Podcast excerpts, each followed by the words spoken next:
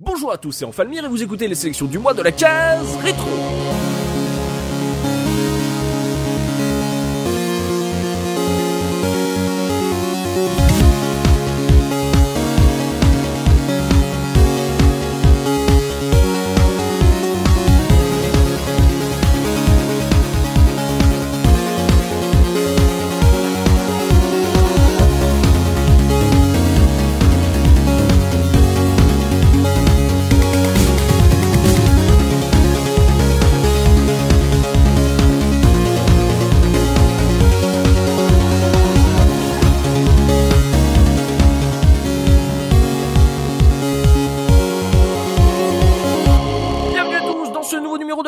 Du mois et aujourd'hui. Je suis avec Comment ça Soubi? Salut tout le monde, ça va nickel. Également avec Tosmo. Comment ça Tosmo? Ça va les jeunes? Ça faisait longtemps.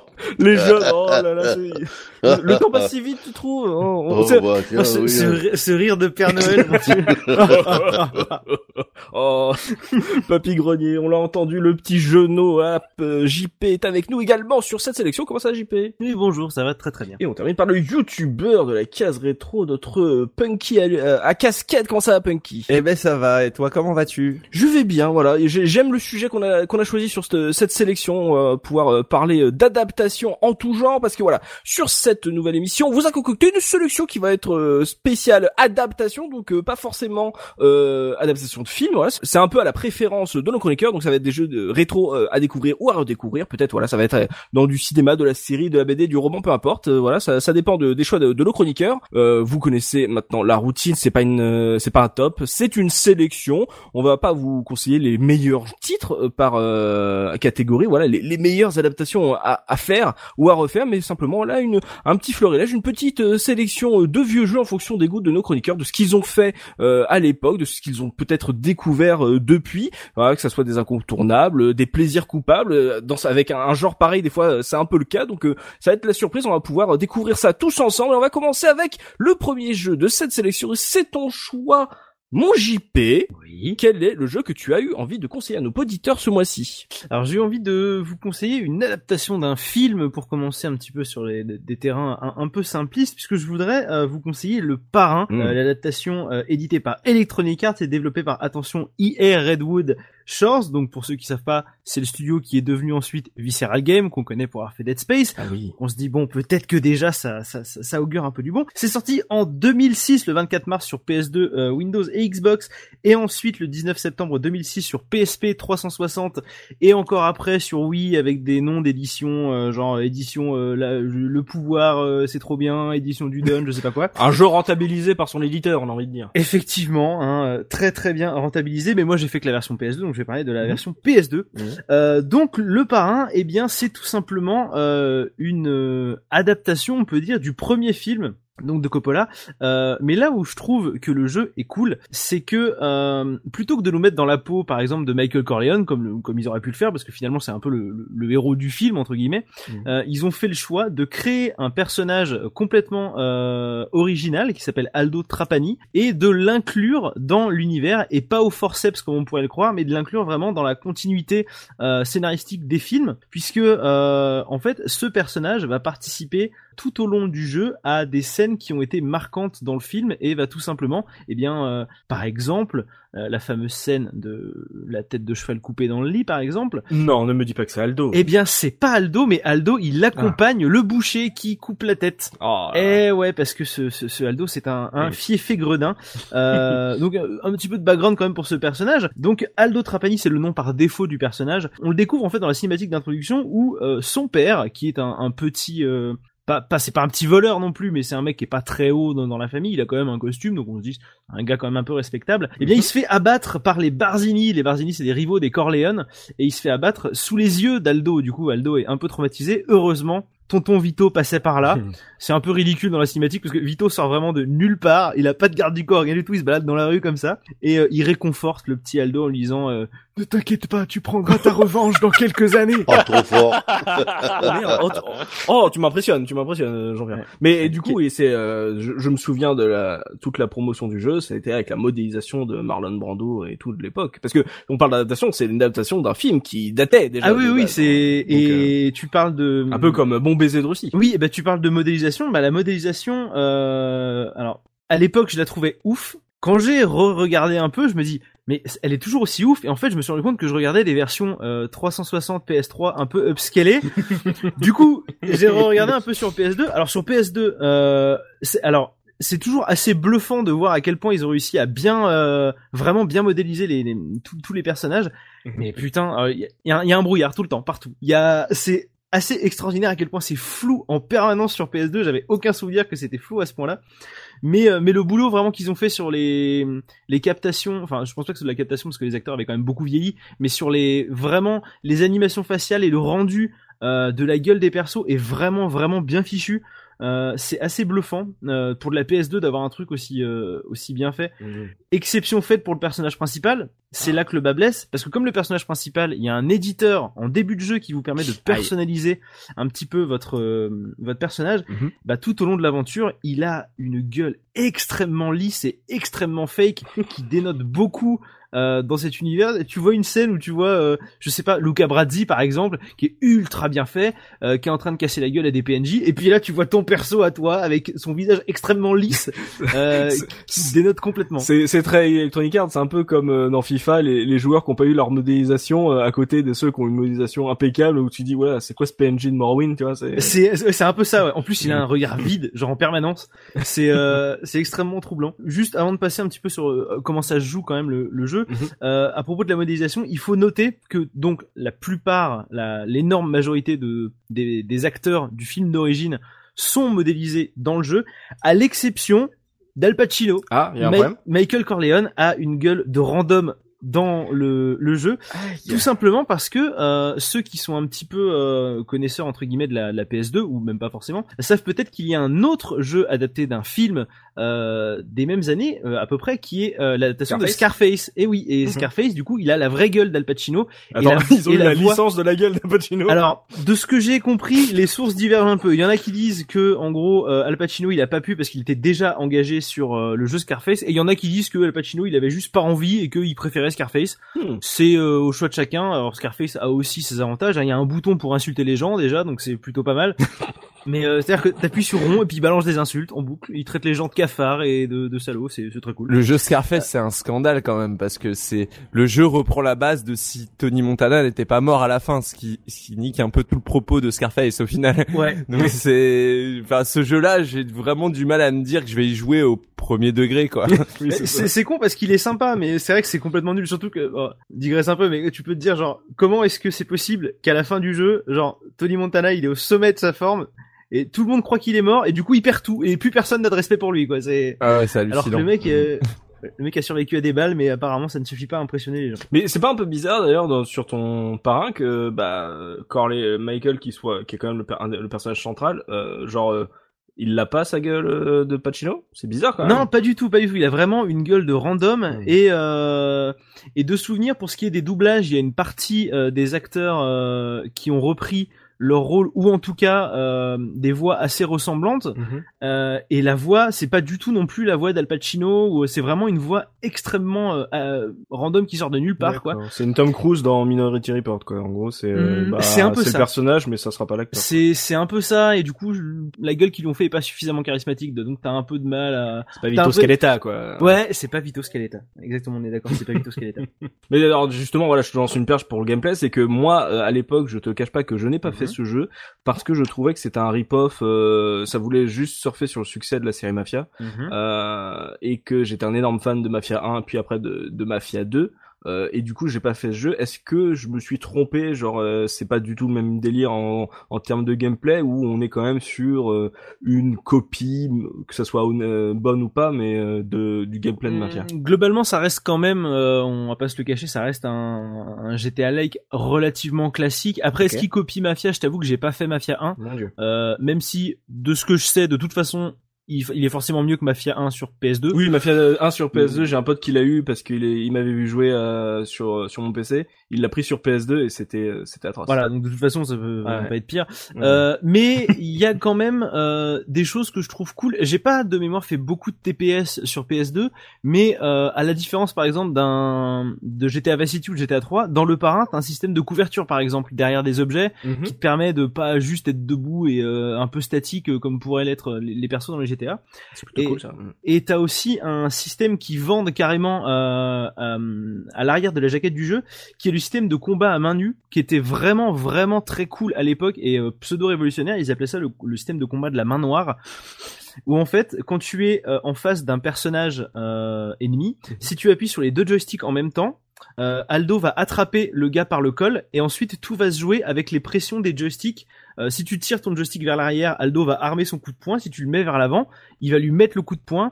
Euh, si tu le mets vers le bas, il va lui mettre un coup de poing dans le ventre. Euh, c'est quelque chose que je trouvais très très cool. C'est le gameplay de Fight Night. Euh, peut-être. Je, je t'avoue que je. Ouais, euh, c'est bah Fight Night qui qui est un jeu de boxe d'IA qui, Mhm. qui a dû sortir Ah bah à oui, bah du à cette euh, époque. Et, et en fait, c'était le truc qui était révolutionnaire, c'est que euh, tu donnais tes coups en tendant le joystick droit en fait. Ouais, bah c'est à peu euh, près ça. T'avais Ouais. pas des boutons, d'accord? T'avais esquive, t'avais parade et euh, et du coup ça, ça ça donnait un gameplay fluide. Donc s'ils ont réussi à le faire en TPS euh, là-dessus, effectivement à l'époque ça devait être super impressionnant. Bah ça restait super impressionnant et puis t'as as toujours le euh, parce que du coup une fois que t'as attrapé le gars avec les deux joysticks, si tu les maintiens, Mhm. tu étrangles le gars. Mhm. Et en l'étranglant, la manette se met à vibrer de plus en plus fort. Genre euh, le gars, t'es vraiment jusqu'à ce que la manette s'arrête parce que tu, tu le tues. Ok. Et euh, c'est un système que je trouvais très très cool parce qu'on va pas se le cacher dans les dans les GTA et GTA like euh, de la PS2, le combat à main nue, c'est juste impossible. Mhm. C'est euh, Mm. en courant, euh, tu mets un vieux coup de poing qui touche jamais personne, ça n'a aucun sens. Mais même Alors- le gunfight dans les GTA, euh, ils ont attendu GTA 4 pour un système euh, à peu près euh, euh, sympa en termes de gunfight. Donc euh, là, est-ce que EA qui a visiblement pris un peu de tout ce qui marchait dans ces studios, est-ce que même en termes de, de gunfight, tu as trouvé de la souplesse par rapport justement aux autres GTA plutôt, ouais, plutôt. Mais c'est en, Hmm. en vrai, le- le- les gunfights, c'est vraiment quelque chose que que je trouve pas vraiment le plus intéressant. C'est vraiment le combat à main nue parce que Mhm. en plus ils ont, comme ça reste un jeu, le parrain, t'as tout un système de territoire euh, que tu dois prendre, de magasins que tu dois, euh, où tu dois leur mettre la pression pour les pour les euh, les faire céder quoi. Et euh, le système de la main noire, du coup, il est mis euh, à contribution là-dedans parce que tu dois mettre la pression à- aux commerçants. Et t'as par exemple euh, des dans les hôtels par exemple, et ben le gérant de l'hôtel, tu l'attrapes et tu le passes par-dessus une vitrine en le lançant. Du coup, le, le, le mec commence à avoir la pression. Tu peux aussi, de mémoire, tu peux balancer des gens par les fenêtres aussi, toujours avec ce système où tu peux euh, attraper les gens. Et euh, le système de combat nue est beaucoup beaucoup plus intéressant, je trouve, que le que pourraient l'être les gunfights, parce que les gunfights restent assez limités, d'autant que bah l'époque quoi en plus. bah l'époque euh, intrinsèque du jeu, euh, du jeu Le Parrain, fait que les années 30, t'as pas beaucoup de bagnoles, t'as pas beaucoup d'armes, tu dois avoir euh, trois pistolets différents, un fusil à pompe, une Thompson, Ouais, Euh, de la- Et un- de la dynamite. garant, euh, ouais. même pas, même pas, c'est Ah, vraiment, euh, t'as pas de sniper quoi, c'est euh, euh, t'as un cocktail molotov, euh, de la dynamite pour péter des coffres et, euh, et c'est tout quoi, et une corde de piano pour étrangler les gens. Mais c'est euh, c'est vraiment pas le plus intéressant les, les, les gunfights. Donc d'autant que de mémoire, ça m'arrivait souvent de me faire buter euh, ces, ces fameux problèmes d'IA qui euh, attendent que tu sortes de la couverture pour te tirer une balle sortie de nulle part. c'est toujours assez relou, mais euh, mais voilà. Et ça tient bien, je veux dire, euh, tout le côté euh, genre euh, course, euh, combat, etc. C'est euh, même si c'est Visceral Games, je, serais tenté d'être assez confiant, même si j'ai jamais joué au jeu. Pour toi, c'était c'était un truc de qualité. Il y avait des trucs euh, où tu disais, c'est c'est dommage, genre que Rockstar fasse pas ça, ou euh, on Hmm. était où, où tu trouvais ça classique, mais euh, bien, classique bien. Je dirais qu'il a, il a les mêmes problèmes euh, pour tout ce qui est par exemple course de voiture ou c'est, c'est plus pour l'environnement en lui-même qu'il a, il a les mêmes problèmes que les anciens GTA PS2, c'est-à-dire que c'est un grand environnement mais tu n'as quasiment aucune interaction avec. Mhm. Tu, tu passes dans des grandes rues et tout- oh, tous les magasins sont fermés, tu peux rentrer nulle part. Mhm. Après évidemment c'est une limitation technique de, de, la, de la PS2, hein. tu peux rentrer que dans les magasins où le jeu veut bien que tu rentres. Comme Mafia Mais, 2, euh, quoi. Comme Mafia 2, ce qui est, ce qui est vraiment dommage pour Mafia 2. Mais du coup, c'est un peu ça. Et je dirais même que c'est accentué parce que, euh, alors les matte painting des genre des gros buildings qui sont au loin, ils sont vraiment dégueux.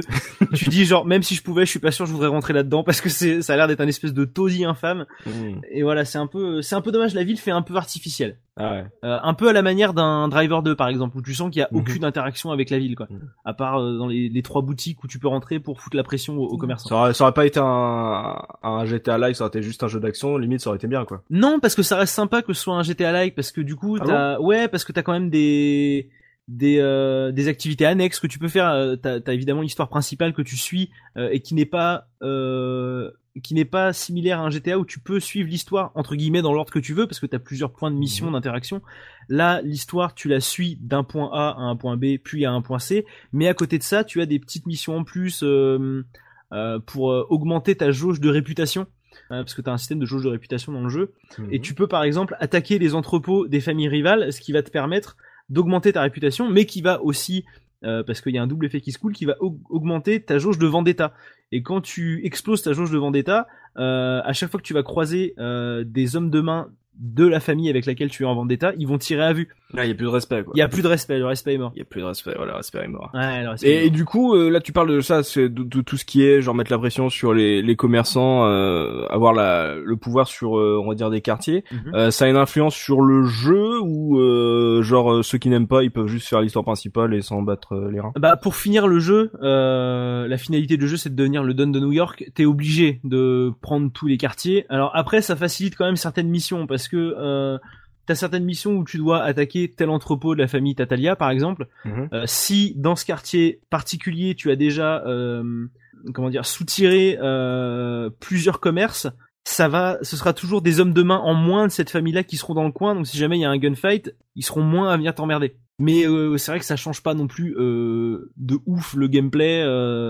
D'aller extorquer les petits commerçants c'est juste c'est juste des petits plus qui sont très très cool parce que t'as des commerçants un peu particuliers genre des salons funéraires où le mec pour lui mettre la pression tu peux le pencher par dessus le truc pour un pour incinérer les gens Oui, c'est plutôt cool. oui, c'est plutôt cool. Du coup, Ça. tu, tu lui mets la pression, tu lui mets la pression, et puis euh, tu dis, oh, puis je m'en fous, puis tu le balances dedans quand même. Même si le mec était d'accord avec toi, tu le balances dedans. quoi. Ah, c'est le petit côté Punisher. qui Il y avait un jeu Punisher à peu près à cette époque où justement il y avait les, les éliminations violentes. Bah, il y a des éliminations très très violentes à base de le coup de crosse de fusil à pompe dans le dans le ventre pour que le mec se penche en avant, puis tu lui mets une balle dans la tête. Quoi. Ah oui, ok. C'est euh, t'as des- t'as des petits finishes un peu sympas, vraiment sympa. euh, vraiment cool.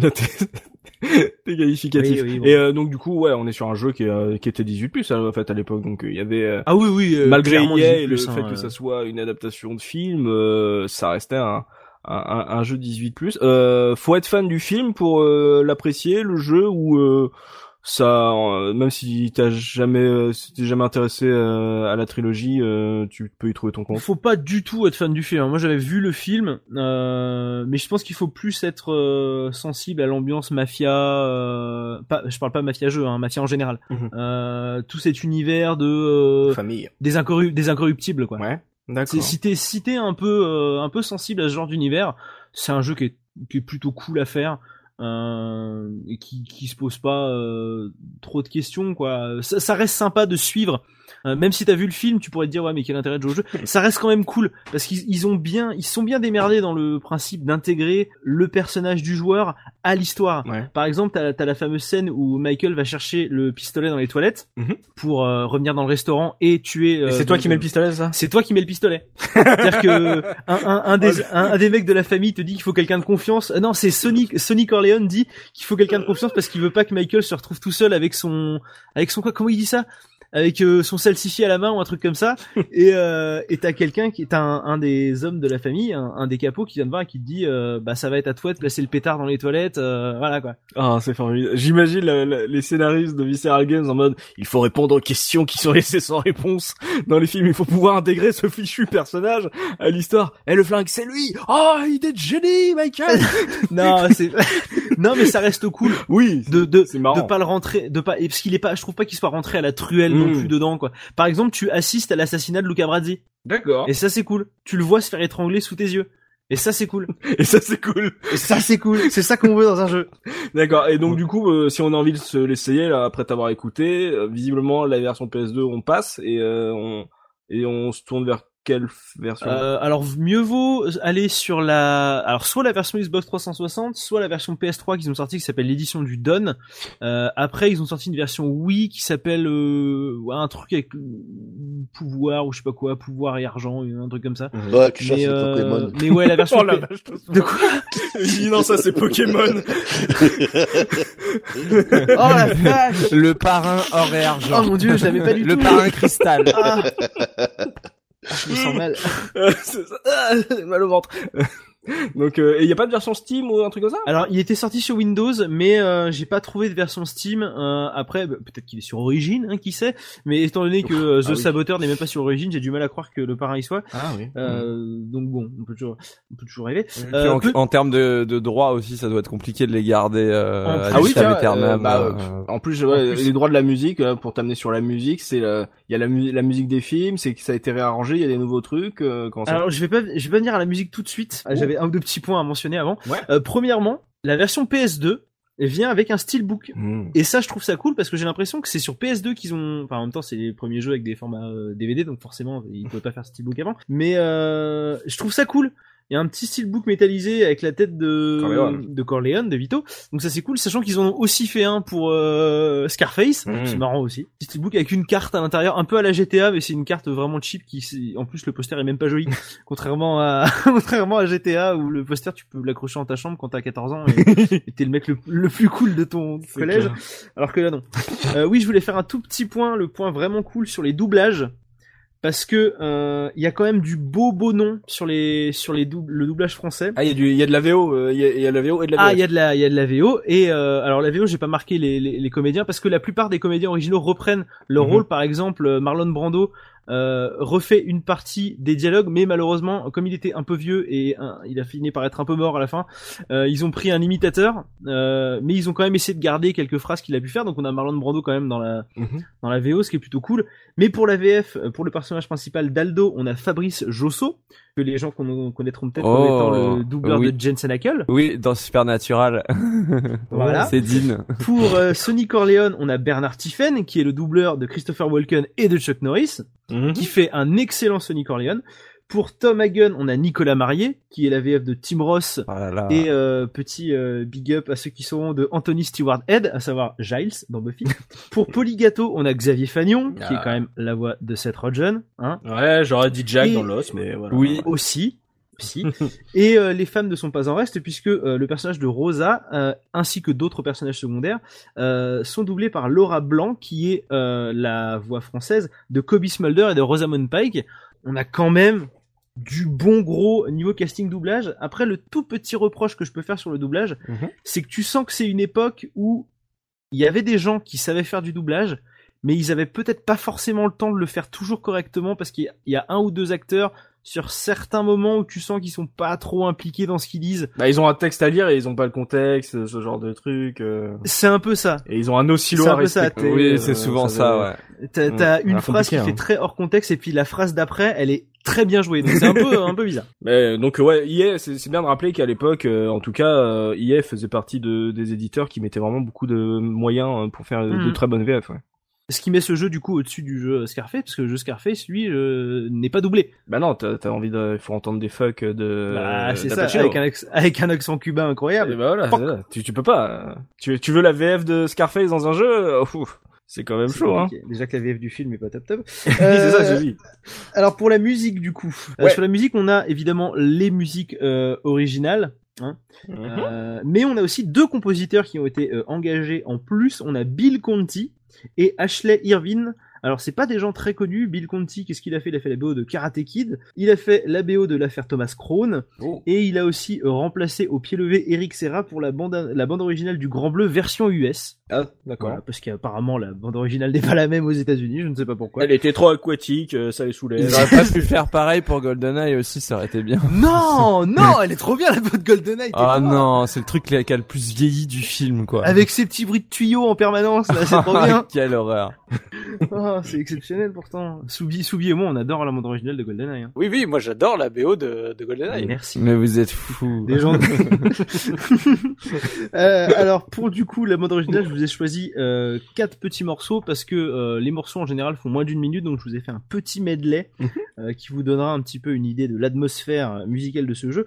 On a euh, le thème de l'infiltration parce qu'il y a un petit peu d'infiltration quand même dans ce jeu. Quand on Ah doit- ouais. ah bah oui. Par Ah exemple, oui, ah ouais. bah, quand on doit s'infiltrer dans la maison pour aller mettre la tête de cheval dans le lit, par exemple. Euh, on a la musique des poursuites en voiture. euh, et après, on a deux musiques qui ont juste un nom, mais je serais incapable de savoir à quel moment elles sont dans le jeu. On a le Sentimental Car Ride, donc le, le trajet en voiture sentimentale, et euh, Farewell Michael. Donc euh, Farewell, je suis même pas certain de savoir ce que ça veut dire. Adieu. Adieu. Bah ah ah, mais si, mais du coup, ah mais voilà, du coup c'est Ça spoil. c'est la musique après c'est la musique c'est la musique après qu'il ait tué les deux gars dans le dans le café et qui s'enfuit du coup. D'accord. Donc c'est cette musique là qui se joue en fond. Ah, ok, bon bah on voit qu'il y a un peu de tout en termes déjà de gameplay. On va pouvoir euh, se plonger dans le l'ambiance musicale de ce jeu. J'espère que voilà ça vous a donné envie de vous essayer. En tout cas moi j'ai envie et j'ai ouais tu m'as motivé à me réintéresser à ce jeu là que j'ai que j'ai vraiment raté à l'époque de la PS2 et peut-être pas voilà peut-être pas la version PS2 du coup. Non. Donc euh, voilà on va, on va s'écouter ce medley de JP. On se retrouve tout de suite après pour le deuxième jeu de notre sélection adaptation. Tout de suite.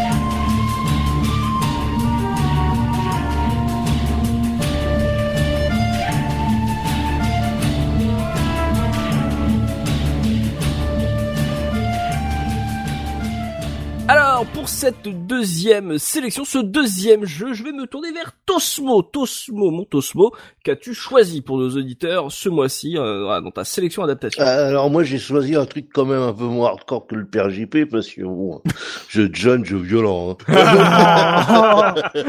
Il nous a pris un jeu de réflexion sur Amiga. Non non, je vous ai pris euh, l'adaptation des Tuniques Bleues Nord et Sud, Ah. euh, une BD euh, belge on suit les aventures du caporal Blutch et du Chesterfield. et du et voilà du sergent Ch- Chesterfield pendant la Alors juste, Oui. tu sais que mon tout premier pseudo sur internet était Blutch. ah bah voilà un fan. Merci, mais on s'en fout un peu quand même. J'évoque. Hein, on, on- on me dit que dans le fond, ils s'en foutent aussi, donc on peut passer à la suite. Ouais, moi, il est méchant avec moi. Laisse-moi. Et donc oui, bon bah comme on s'en doute, hein, c'est pendant la guerre de sécession euh, aux États-Unis et euh, donc eux ils sont dans le dans l'armée de l'Union et euh, il leur arrive plein d'histoires assez rocambolesques, rigolotes. Et donc là on va parler du de l'adaptation qui en a été fait en 1989 sur euh, bah, tous les micros existants. Ouais. Et il y a une version NES aussi que j'ai pas joué, je, je sais pas ce que ça donne. Donc moi je vais j'ai surtout joué à la version Atari ST mais la version Amiga c'est exactement la même. Mhm. Et donc là bah là on est en présence d'un jeu de stratégie au tour par tour. Ouais. Mais attention, c'est pas euh, non plus euh, le truc euh, euh, super pointu, hein, les gars qui jouent à Starcraft et Command and Conquer, euh, allez voir ailleurs, hein, c'est pas trop, trop, trop. euh, Mais, mais, ça reste de la stratégie. Genre, on aurait pu s'attendre à un petit jeu de plateforme action euh, où tu fais piou piou. Donc, euh, il y a quand Voilà, même un petit reste- truc. euh, En, en fait, c'est une, pour moi, c'est une super introduction à la stratégie tour par tour. D'accord. Ok. C'est vraiment, euh, on en parlera plus tard, mais euh, pour ceux qui connaissent un peu le gameplay, ça joue un petit peu comme euh, à Defender of the Crown. D'accord. Un peu euh, inspiré de, de ça. Donc comment euh, comment ça se joue et, et c'est quoi les tout, tout tout ce qui nous est proposé là-dedans? Mhm. Déjà, on peut y jouer de deux différentes façons euh, un mode arcade et un mode stratégie. D'accord. Puis en fait, il y a un truc qui est super sympa, c'est le c'est le réglage du niveau de difficulté. Mhm. C'est-à-dire que un débutant peut jouer contre un joueur euh, déjà un peu expert Parce que euh, quand tu sélectionnes ton perso, en fait, il y a trois persos à sélectionner par euh, par armée, c'est-à-dire caporal, sergent et capitaine. Donc le joueur euh, jouant le caporal aura un niveau de difficulté plus élevé que celui de qui joue euh, le capitaine. Ah, d'accord. Ok. Ok. Déjà, déjà, c'est pas mal ça. Après, euh, comme euh, certains jeux, on peut choisir aussi euh, entre guillemets catastrophe Les catastrophes. sur l'écran de- de- d'intro, c'est-à-dire qu'on a les Mexicains, les Al- les Indiens, j'allais dire les Allemands, je sais pas pourquoi. bon, donc les Indiens, euh, la tempête. Et euh, on a un autre truc, c'est pas une catastrophe, c'est plutôt un bonus, c'est euh, les renforts d'Europe. Les renforts d'Europe. Là, c'est, Ok. euh, c'est, Et c'est quoi En gros, c'est des, des malus euh, que tu tu envoies? Non, en fait, euh, non, c'est, en fait, ça. Genre, ah, ils sont trop forts. Envoyez les Mexicains. non, non, euh, c'est, ça survient aléato- aléatoirement en fait. Ah, ok, d'accord. Par exemple, quand tu vas euh, un peu vers le Texas Mhm. et euh, les Mexicains font la sieste, et si euh, ça tombe dans le, dans le coup que tu les réveilles, ils envoient, euh, ils envoient une, une bombe sur toutes, toutes, toutes, toutes, toutes les armées qui sont euh, au, au Texas. Comme font tous les Mexicains, Eh oui. évidemment. Euh, Voilà. Voilà, pour, pour les calmer un peu, pour reprendre la sieste. Ceux qui ont lu Lucky Luke savent que les Mexicains passent leur temps à faire la sieste. Mais en- en- je comprends pas le co- comme tu les appelles catastrophes. Je comprends pas. En gros, c'est euh, c'est des, Enfin- des des obstacles dans ta partie en fait. Euh, Oui, c'est des obstacles. En fait, c'est, c'est des. euh, c'est la case prison dire, du Monopoly quoi. C'est euh, Voilà, c'est, un- c'est, c'est un événement aléatoire. ah ok. qui, une fois déclenché, en fait, euh, donne, donne un malus à, aux joueurs. D'accord. Aux joueurs qui dans qui est dans le coin parce que les Indiens c'est pareil ils sont un- ils sont dans un coin si jamais euh, pareil ils se mettent à faire des signaux de fumée ils vont te ils vont te fumer ils vont, vont te fumer. fumer ils vont te fumer c'est le cas de le dire euh, ceux qui sont pas loin D'accord. On va dire c'est des dangers dans sur la carte. voilà et la tempête euh, tu la tempête s'il est au-dessus de, de ton armée euh, ça te fait euh, passer un tour D'accord. Ok. et le seul bonus qu'il y a, c'est le, le renfort d'Europe. Euh, c'est un, c'est, euh, tu dois posséder, c'est le joueur qui possède la Virginie du Sud. Tous les quatre tours, je crois, il y a un vaisseau qui, il y a un navire qui vient d'Europe avec des renforts. Et si tu possèdes euh, cet état-là, ça te donne euh, une unité en plus. Ah, ouais, c'est recherché. Tu parles justement de l'État de Virginie, ça veut dire que à chaque fois la carte c'est les États-Unis? Euh, ouais, voilà, la, la carte c'est les États-Unis avec euh, plusieurs États. Mhm. Tes armées sont représentées par par un soldat confédéré ou, euh, ou de l'Union, et toi tu vas les déplacer euh, sur les cases adjacentes. Mhm. Si si c'est pas une ville, en fait, tu t'en empares directement. Si c'est une ville, tu crées une autre situation et qui se scinde en deux en fait. Euh, C'est-à-dire que en mode arcade, quand tu, par exemple, tu essaies de prendre une ville, euh, tu as une petite animation, t'as un mini-jeu avec ton soldat qui doit aller jusqu'au au, au bout du fort euh, prendre le drapeau de la ville. Et euh, tu as des obstacles comme des chiens, des, euh, des soldats, etc. qu'il faut éviter. C'est un petit jeu d'arcade, quoi, euh, mini-jeu. Un peu de dextérité dans, dans la stratégie. Voilà, pareil, si tu en affrontement. Mhm. Alors ça, c'est ça, ça, c'est le truc euh, le plus rigolo. C'est l'affrontement entre deux deux unités. Donc euh, bah tu passes en, en vue générale et euh, bon, c'est des petits graphismes 2D. Hein, c'est Mhm. pas non plus la mort. Mais euh, tu as euh, une unité de cavalerie, une, une unité de fantasin et, et, euh, et un canon Ouais. d'artillerie. Et donc tu peux les contrôler avec euh, ton joystick et le but c'est d'aller euh, zigouiller l'adversaire d'en face, Mhm. ce qui est pas mal. Pareil pour le train parce qu'il y a un train qui passe justement sur- qui fait le tour des Éta- des, des États-Unis. Mhm. Et si tu te trouves entre deux villes ennemies à côté de la ligne du train, Ouais. eh ben tu fais une attaque de train en mode arcade, euh, qui permet euh, qui est à peu près comme euh, l'attaque de la ville. Mhm. Il faut aller euh, défoncer le, le conducteur. Et ça rapporte quoi? Ça rapporte bah que tu là euh, pour le train ça rapporte tu prends l'argent, tu prends les pépettes parce que le le train en fait en faisant son tour, toutes les villes qui sont à côté de la de la ligne de train, et ben en fait euh, une fois qu'il est fait, il donne il donne des sacs d'or. D'accord, ouais, c'est comme ça qu'en fait, euh, on va dire, ta, tes richesses augmentent. C'est Voilà. à chaque fois que le train passe sur une ville qui t'appartient. Voilà et ça et au bout de cinq euh, cinq sacs d'or, ça crée une unité euh, automatiquement. Automatiquement. Ok. Ah, c'est assez recherché, j'aime bien. Par contre, euh, le mode euh, le mode euh, stratégie pur, Ouais. tu n'as plus tous ces mini-jeux. En fait, l'ordinateur fait un, un calcul de ratio par rapport à ton armée, les positions, etc. Et un autre truc qui est important que j'ai pas parlé, euh, dont j'ai pas parlé au départ, Mhm. la date à laquelle tu commences le jeu. C'est-à-dire. En fait, euh, quand tu commences le jeu, tu peux choisir entre 1000 1861 et 1864 D'accord. et ça va influer par rapport à la à la période historique, par rapport au nombre de troupes et euh, au nombre de villes euh, possédées par l'un ou l'autre camp. D'accord. Genre, genre, si t'as envie d'un niveau de difficulté extrême, tu prends Tu les. prends le premier. D'accord. Ah oui, ou sinon extrême, oui, tu prends les confédérés en 64. À la fin, ouais. Voilà. D'accord. Ah, c'est pas mal ça. Genre, tu peux pas refaire l'histoire. C'est l'histoire est telle quelle et euh, et euh, en fonction Bon, de l'année que tu choisis, ça va être. Euh, euh, T'auras un truc qui sera potentiellement historique et à toi de pouvoir jouer avec ça. Ouais, voilà, tout à tu- fait. Tu peux gagner la guerre si t'es les les confédérés, mais euh, en gros, euh, on t'aura pas donné plus de de de, de pouvoir qu'il n'en aurait eu. À l'époque. Ouais, tout à fait. C'est c'est c'est c'est ça, c'est ça. Et en fait, le jeu est super super super rigolo à jouer à deux joueurs, Ouais. surtout avec les modes d'arcade euh, activés, parce que bah c'est un petit peu aussi, euh, on va jouer sur la dextérité euh, des joueurs, mais comme je te l'ai dit, si tu prends le caporal qui est la difficulté la plus dure et que ton adversaire est capitaine, Mhm. tes mini-jeux d'arcade, à part euh, le combat, le combat euh, entre troupes, seront beaucoup plus difficiles. D'accord. La prise de fort et le et le train. D'accord, ouais. C'est pour ça que tu dis que voilà, quand on joue- comme c'est un truc au tour par tour, euh, tu peux quand même inviter un pote qui ne l'a, qui n'a pas autant d'heures de jeu que toi, et tu lui dis voilà, moi je prends le, le difficile, comme ça ça équilibre un peu. Voilà, ouais, ça, c'est plus intelligent. c'est c'est un, jeu qui qui qui, qui m'a franchement surpris parce qu'il est super euh, super efficace Mhm. et euh, vraiment de super abordable. Tu comprends tout de suite ce qu'il faut faire. Il n'y a pas à chercher bien loin. Moi qui aime pas trop réfléchir euh, sur ce genre, genre de truc, tu vois, Mhm. j'ai pu jouer à de la stratégie tour par tour avec ce jeu-là. Ouais, belle porte d'entrée. En plus, il a l'air euh, quand même assez complet. Euh, comme c'est tiré d'une BD, est-ce que euh, ils mettent justement en avant euh, du graphisme ou, euh, Ah oui. juste- ou les personnages principaux, ce genre de Oui, oui, oui, bien sûr, les, les, les personnages principaux y sont. Donc, euh, donc Blutch, qui est euh, caporal euh, chez les euh, Tuniques Bleues. Après, tu as chez Starfield. Et au-dessus, tu as le capitaine Stark. Ah, le fou, le rouquin. Voilà, le Avec sa grosse barbe rousse qui est, qui Voilà. fait charger. Ce qui est ouais, chargé. D'ailleurs, euh, la stratégie euh, employée quand tu le prends lui, c'est chargé tout le temps.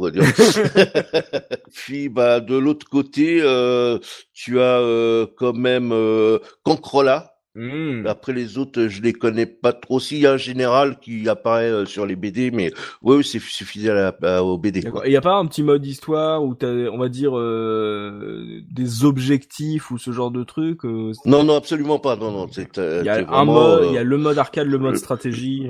Voilà, le mode arcade, mode stratégie. Tu joues et puis et puis. C'est un peu un voilà. jeu de plateau risque euh, tiré de la BD euh, euh, Tunique Bleue en fait. Pratiquement, ouais. Ouais, D'accord, pratiquement, pratiquement. C'est un jeu que tu peux lancer assez facilement euh, sans trop prise de tête. On se fait euh, comme on se ferait un Worms. en fait. C'est tout à fait ça. C'est- j'ai- Il y a par exemple le professeur Oz et euh, Looping et Mikado Twix qui en sont très très friands sur euh, les réunions euh, rétro. Hein. Hmm. Ils aiment bien, ils aiment bien. euh, ouais, il est très très rigolo quoi. D'ailleurs, tiens, je tiens à signaler que en 2012, il y a eu une adaptation, un remake qui a été fait, un remake. Ah bah j'avais posé la question. Ouais, Ouais. Un, remake qui a été fait euh, sur euh, les plateformes du moment, donc c'est-à-dire euh, Android, iOS, euh, PS3, Xbox 360, Windows, et euh, il est dispo sur Steam. Et je je viens de voir, euh, j'ai regardé tout à l'heure, et il est en promo. Oh. Il est à 99 centimes sur Steam actuellement. Ah, c'est peut-être un petit peu Ouais, voilà, à la place, Et euh, à la mais place de euh, 5 euros. c'est un vrai remake ou euh, c'est euh... Non, non, apparemment, j'ai pas touché après le, après après l'enregistrement. D'ailleurs, moi, je vais euh, je vais aller euh, faire un tour. Regardez ça. Je vais aller regarder ça. Euh, D'après le peu que j'en ai lu, que j'ai vu un peu, euh, il est euh, super sympa. En fait, je pense que c'est euh, les gens qui ont aimé le premier euh, vont, vont bien aimer le, le, le remake. Le remake. Et Mhm. puis bon, s'il y a justement possibilité de, de jeu en ligne, euh, c'est super, ça peut être super rigolo. Ouais, ouais, ouais, ça, ça peut voir le coup. En plus, là, ça coûte vraiment que dalle. Donc, Oh, euh, vous n'allez pas trop perdre votre argent si euh, si ça vous plaît pas. Mais en tout cas, ouais, moi, si vous aimez la BD, euh, déjà, je vous, si vous connaissez pas la BD, je vous, on vous la conseille. Euh, et puis, euh, voilà, si vous aimez la BD, effectivement, c'est c'est peut-être un jeu euh, à checker pour vous mettre un peu dans l'ambiance. Et, et euh, très intéressant aussi le fait que Tosmo dise que si on n'aime pas trop les jeux de stratégie, ça peut être une une porte d'entrée assez assez assez cool, euh, assez euh, assez accessible. Donc euh, voilà, si vous avez envie de vous, vous tester à la stratégie, euh, ça peut être le, le, le jeu à se procurer à, à moins d'un euro. En termes de musique, Tosmo, tu sais que j'adore les musiques des micro-ordinateurs. Euh, tu me vends du rêve, j'ai encore le, le- les sons euh, plus que musique de Moon Patrol en tête. Eh ben là, ça va être à peu près le même, euh, le, le même délire. hein. Je vais, je vais te la faire à la bouche. Hein. Et voilà. En fait, bon, t'as juste euh, un, un petit son euh, à l'entrée, euh, sur la page d'intro, quoi, sur l'écran titre, pardon. Euh, bon, on va vous mettre, on va vous mettre ça histoire de vous occuper un peu et puis de vous, cramer la cervelle parce que enfin, enfin, bien aimé. Du coup, il va la chanter toute la soirée. Ouais, j'ai mis du temps avant qu'on l'enregistre. Là, j'avais besoin que le truc s'évacue, mais euh, et, euh, mais euh, il y, a, il y a des bruitages euh, dans le jeu en général. ouais. Ça, ça peut Ouais, être ouais, rigolo. ouais, ouais. Ah oui, oui, il y a les bruitages quand le train il passe, t'as le, bruit du train, t'as le bruit des Indiens, etc. quoi. Le bruit des Mexicains qui dorment, comme ça. Quoi. euh, Tout à fait, voilà. quoi. Bon, euh, les, les, les tirs et, et autres canons. Ah bah, bon, une petite ambiance et puis voilà, un jeu qui coûte pas cher aujourd'hui, euh, en plus qui a été remaké, donc euh, qui tourne sur vos sur vos plateformes et euh, une bonne porte d'entrée pour le jeu de stratégie et euh, pour les amoureux de la BD, des Tulibions on s'écoute euh, cette musique incroyable et on se retrouve tout de suite après pour le troisième jeu de notre sélection. Tout de suite.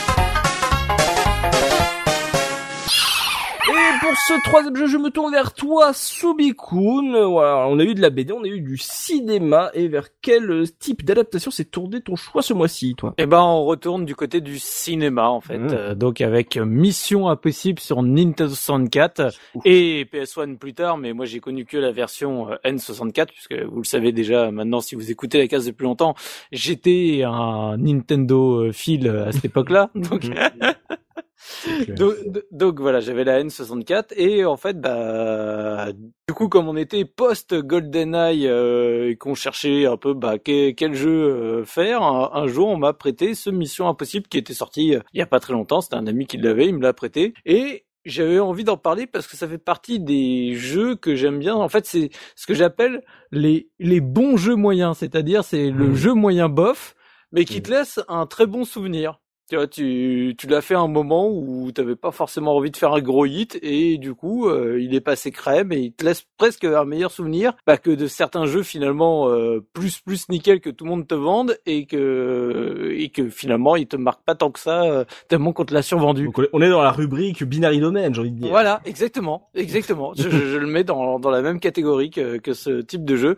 Et j'aime ce genre de, de jeu moyen plus. Euh, je trouve qu'on en a plus tant que ça aujourd'hui. Mm. En fait, aujourd'hui, c'est soit le jeu c'est c'est un hit, soit c'est un mauvais jeu. Mais on n'a plus cette gamme de moyens plus. Enfin, en tout cas, moi, malheureusement, j'en j'en trouve pas beaucoup. Peut-être que je deviens justement trop exigeant et j'ai- c'est un paradoxe avec moi-même.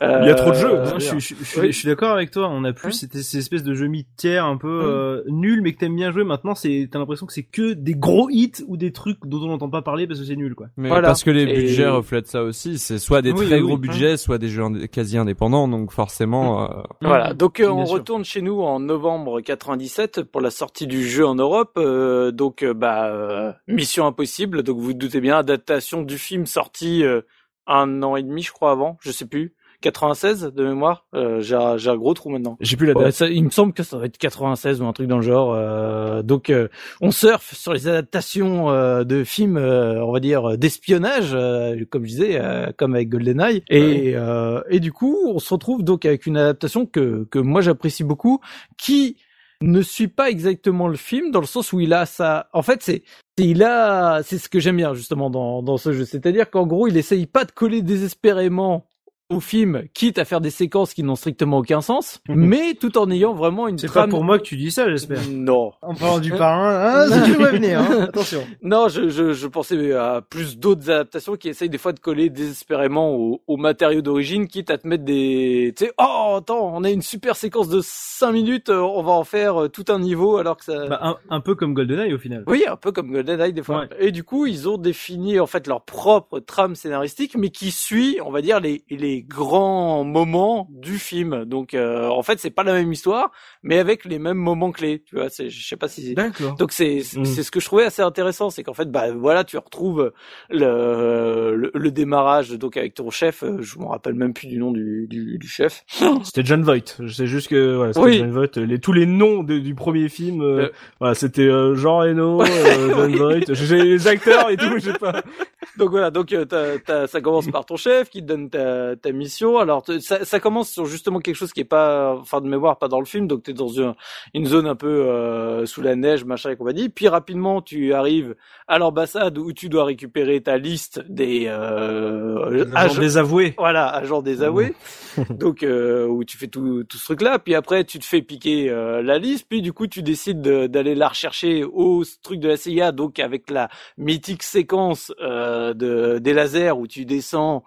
Euh, du coup, ce, ce truc-là, sachant qu'en termes de gameplay, c'est presque le, la, le- la partie la moins intéressante du jeu. C'est la scène la plus connue du film, mais c'est la, la verse, enfin en verse gameplay, c'est presque que- la plus déplaisante. est-ce qu'il y a un mini-jeu pour rattraper la goutte de sueur Non, Ah, non, non. quel Un bon dommage. petit Non, par contre, il y a un mini-jeu pour envoyer le mec Voilà. aux toilettes, mais ça c'est autre chose. Ouais, ça, c'est autre chose ça.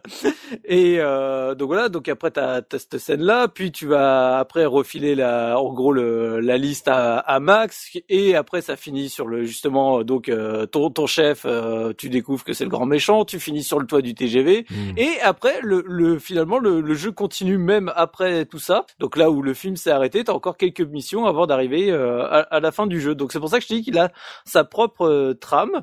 Euh, ce que j'aime dans le jeu, c'est donc bon, bah t'as le, le côté où beaucoup plus scénarisé que ce que tu pouvais forcément avoir avant. Alors, bah, pour ceux qui aiment pas le texte, euh, c'est dommage parce que là, du coup, il y a pas mal de textes en, anglais à lire, mais du coup, mhm. c'est bien écrit. L'émission, je l'ai trouvé vachement sympa parce qu'on se retrouve justement dans cet esprit là des des niveaux, on va dire, de difficulté avancée de GoldenEye où c'est pas juste avance, tu tires et t'as fini la mission. T'as tout un tas de trucs à déclencher, sachant que donc euh, Mission Impossible est un TPS, c'est pas un FPS. T'es pas en vue à la ah première personne, t'es en vue de, de, à la troisième personne avec ton personnage, et c'est loin d'être un jeu bourrin. C'est-à-dire que c'est vraiment presque plus un jeu d'aventure et avec mmh. quelques niveaux qui sont, on va dire, là où tu vas bourriner, mais tu vas faire des fois autant de l'infiltration que des séquences où, euh, en fait, c'est Luther qui est dans la lunette et tu dois protéger Ethan en, en shootant tous ceux qui essayent de s'approcher de lui, mmh. que faire une séquence vers la fin du jeu où tu es avec ton un gros truc où tu tires partout avec des gros canons, euh, tu vois, pour euh, pour le plaisir, que des espèces de, de de scènes, on va dire là, vraiment plus d'action où tu où tu tires, puis de nouveau tu vas t'infiltrer, puis après tu vas être dans l'ambassade et là t'es en train de réfléchir, bon alors attends, faut que je planque tel truc de fumée à tel endroit, puis il faut que je file le, le, truc de, de boisson à, à telle personne puis, oh, pour qu'il se retrouve malade et tu le suis aux toilettes, tu l'enfermes aux toilettes, enfin, où tu vas avoir une vraie euh, suite d'actions à réaliser dans l'ordre pour pouvoir débloquer le, ou du coup t'as aucune gunfight ou quoi que ce soit. Et, et, et c'est ça que j'apprécie, c'est qu'en fait, euh, en gros, t'as, je sais pas, tu dois avoir une vingtaine de levels, mais qui sont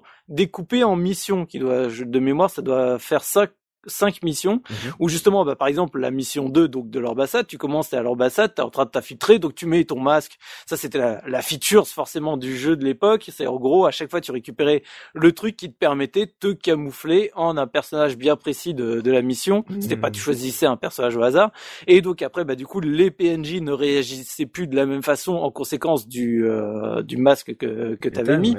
donc du coup t'as ce, cette première partie de mission où t'es là en train de placer tes trucs à fumer un peu partout, tu enfermes le mec dans les shots, tu prends sa gueule, tu vas un peu plus loin, tu récupères tel personnage. Puis la séquence d'après, ça va être une séquence où tu es en train de t'infiltrer. Alors euh, dans une zone militaire avec euh, les sols en lave verte et compagnie.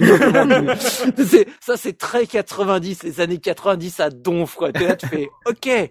Donc là, j'adore, euh, j'adore personnellement les adaptations en fait qu'on on leur donne pas tout le scénario du film parce qu'en plus c'était un film à rebondissement donc à mon avis ils ont pas eu le scénar entier. Ou alors ils celui de euh, Powers ils sont ils sont pas et non mais tu vois ils brodent autour de tu vois on leur donne des scènes clés des machins et derrière ils brodent autour mais mm. comment tu peux broder en disant ah oui c'est vrai Brian de Palma il va réaliser effectivement un truc avec de la lave verte à la fin dans une usine à la Batman. Voilà c'est bien sûr.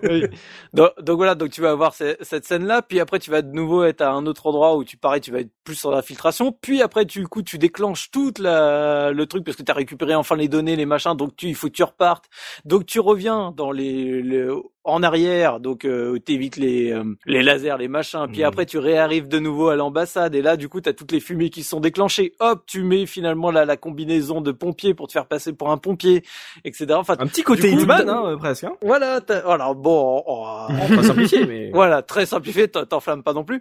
mais mais j'étais vraiment, moi j'ai vraiment apprécié ce côté. Voilà, des fois tu prends ton temps, tu cherches exactement ce qu'il faut. T'as les trucs qui sont planqués dans les coins. Enfin, t'avais ce côté infiltration, agent secret, t'as tous les, les, justement les items du, du film, hein, t'as as ton chewing gum euh, bicolore pour faire pour faire péter, donc t'as le, les trucs pour changer de, de, tronche. Tu vas avoir de sur certaines missions, t'as une bombe de peinture justement pour euh, mettre sur les caméras pour euh, pour les neutraliser.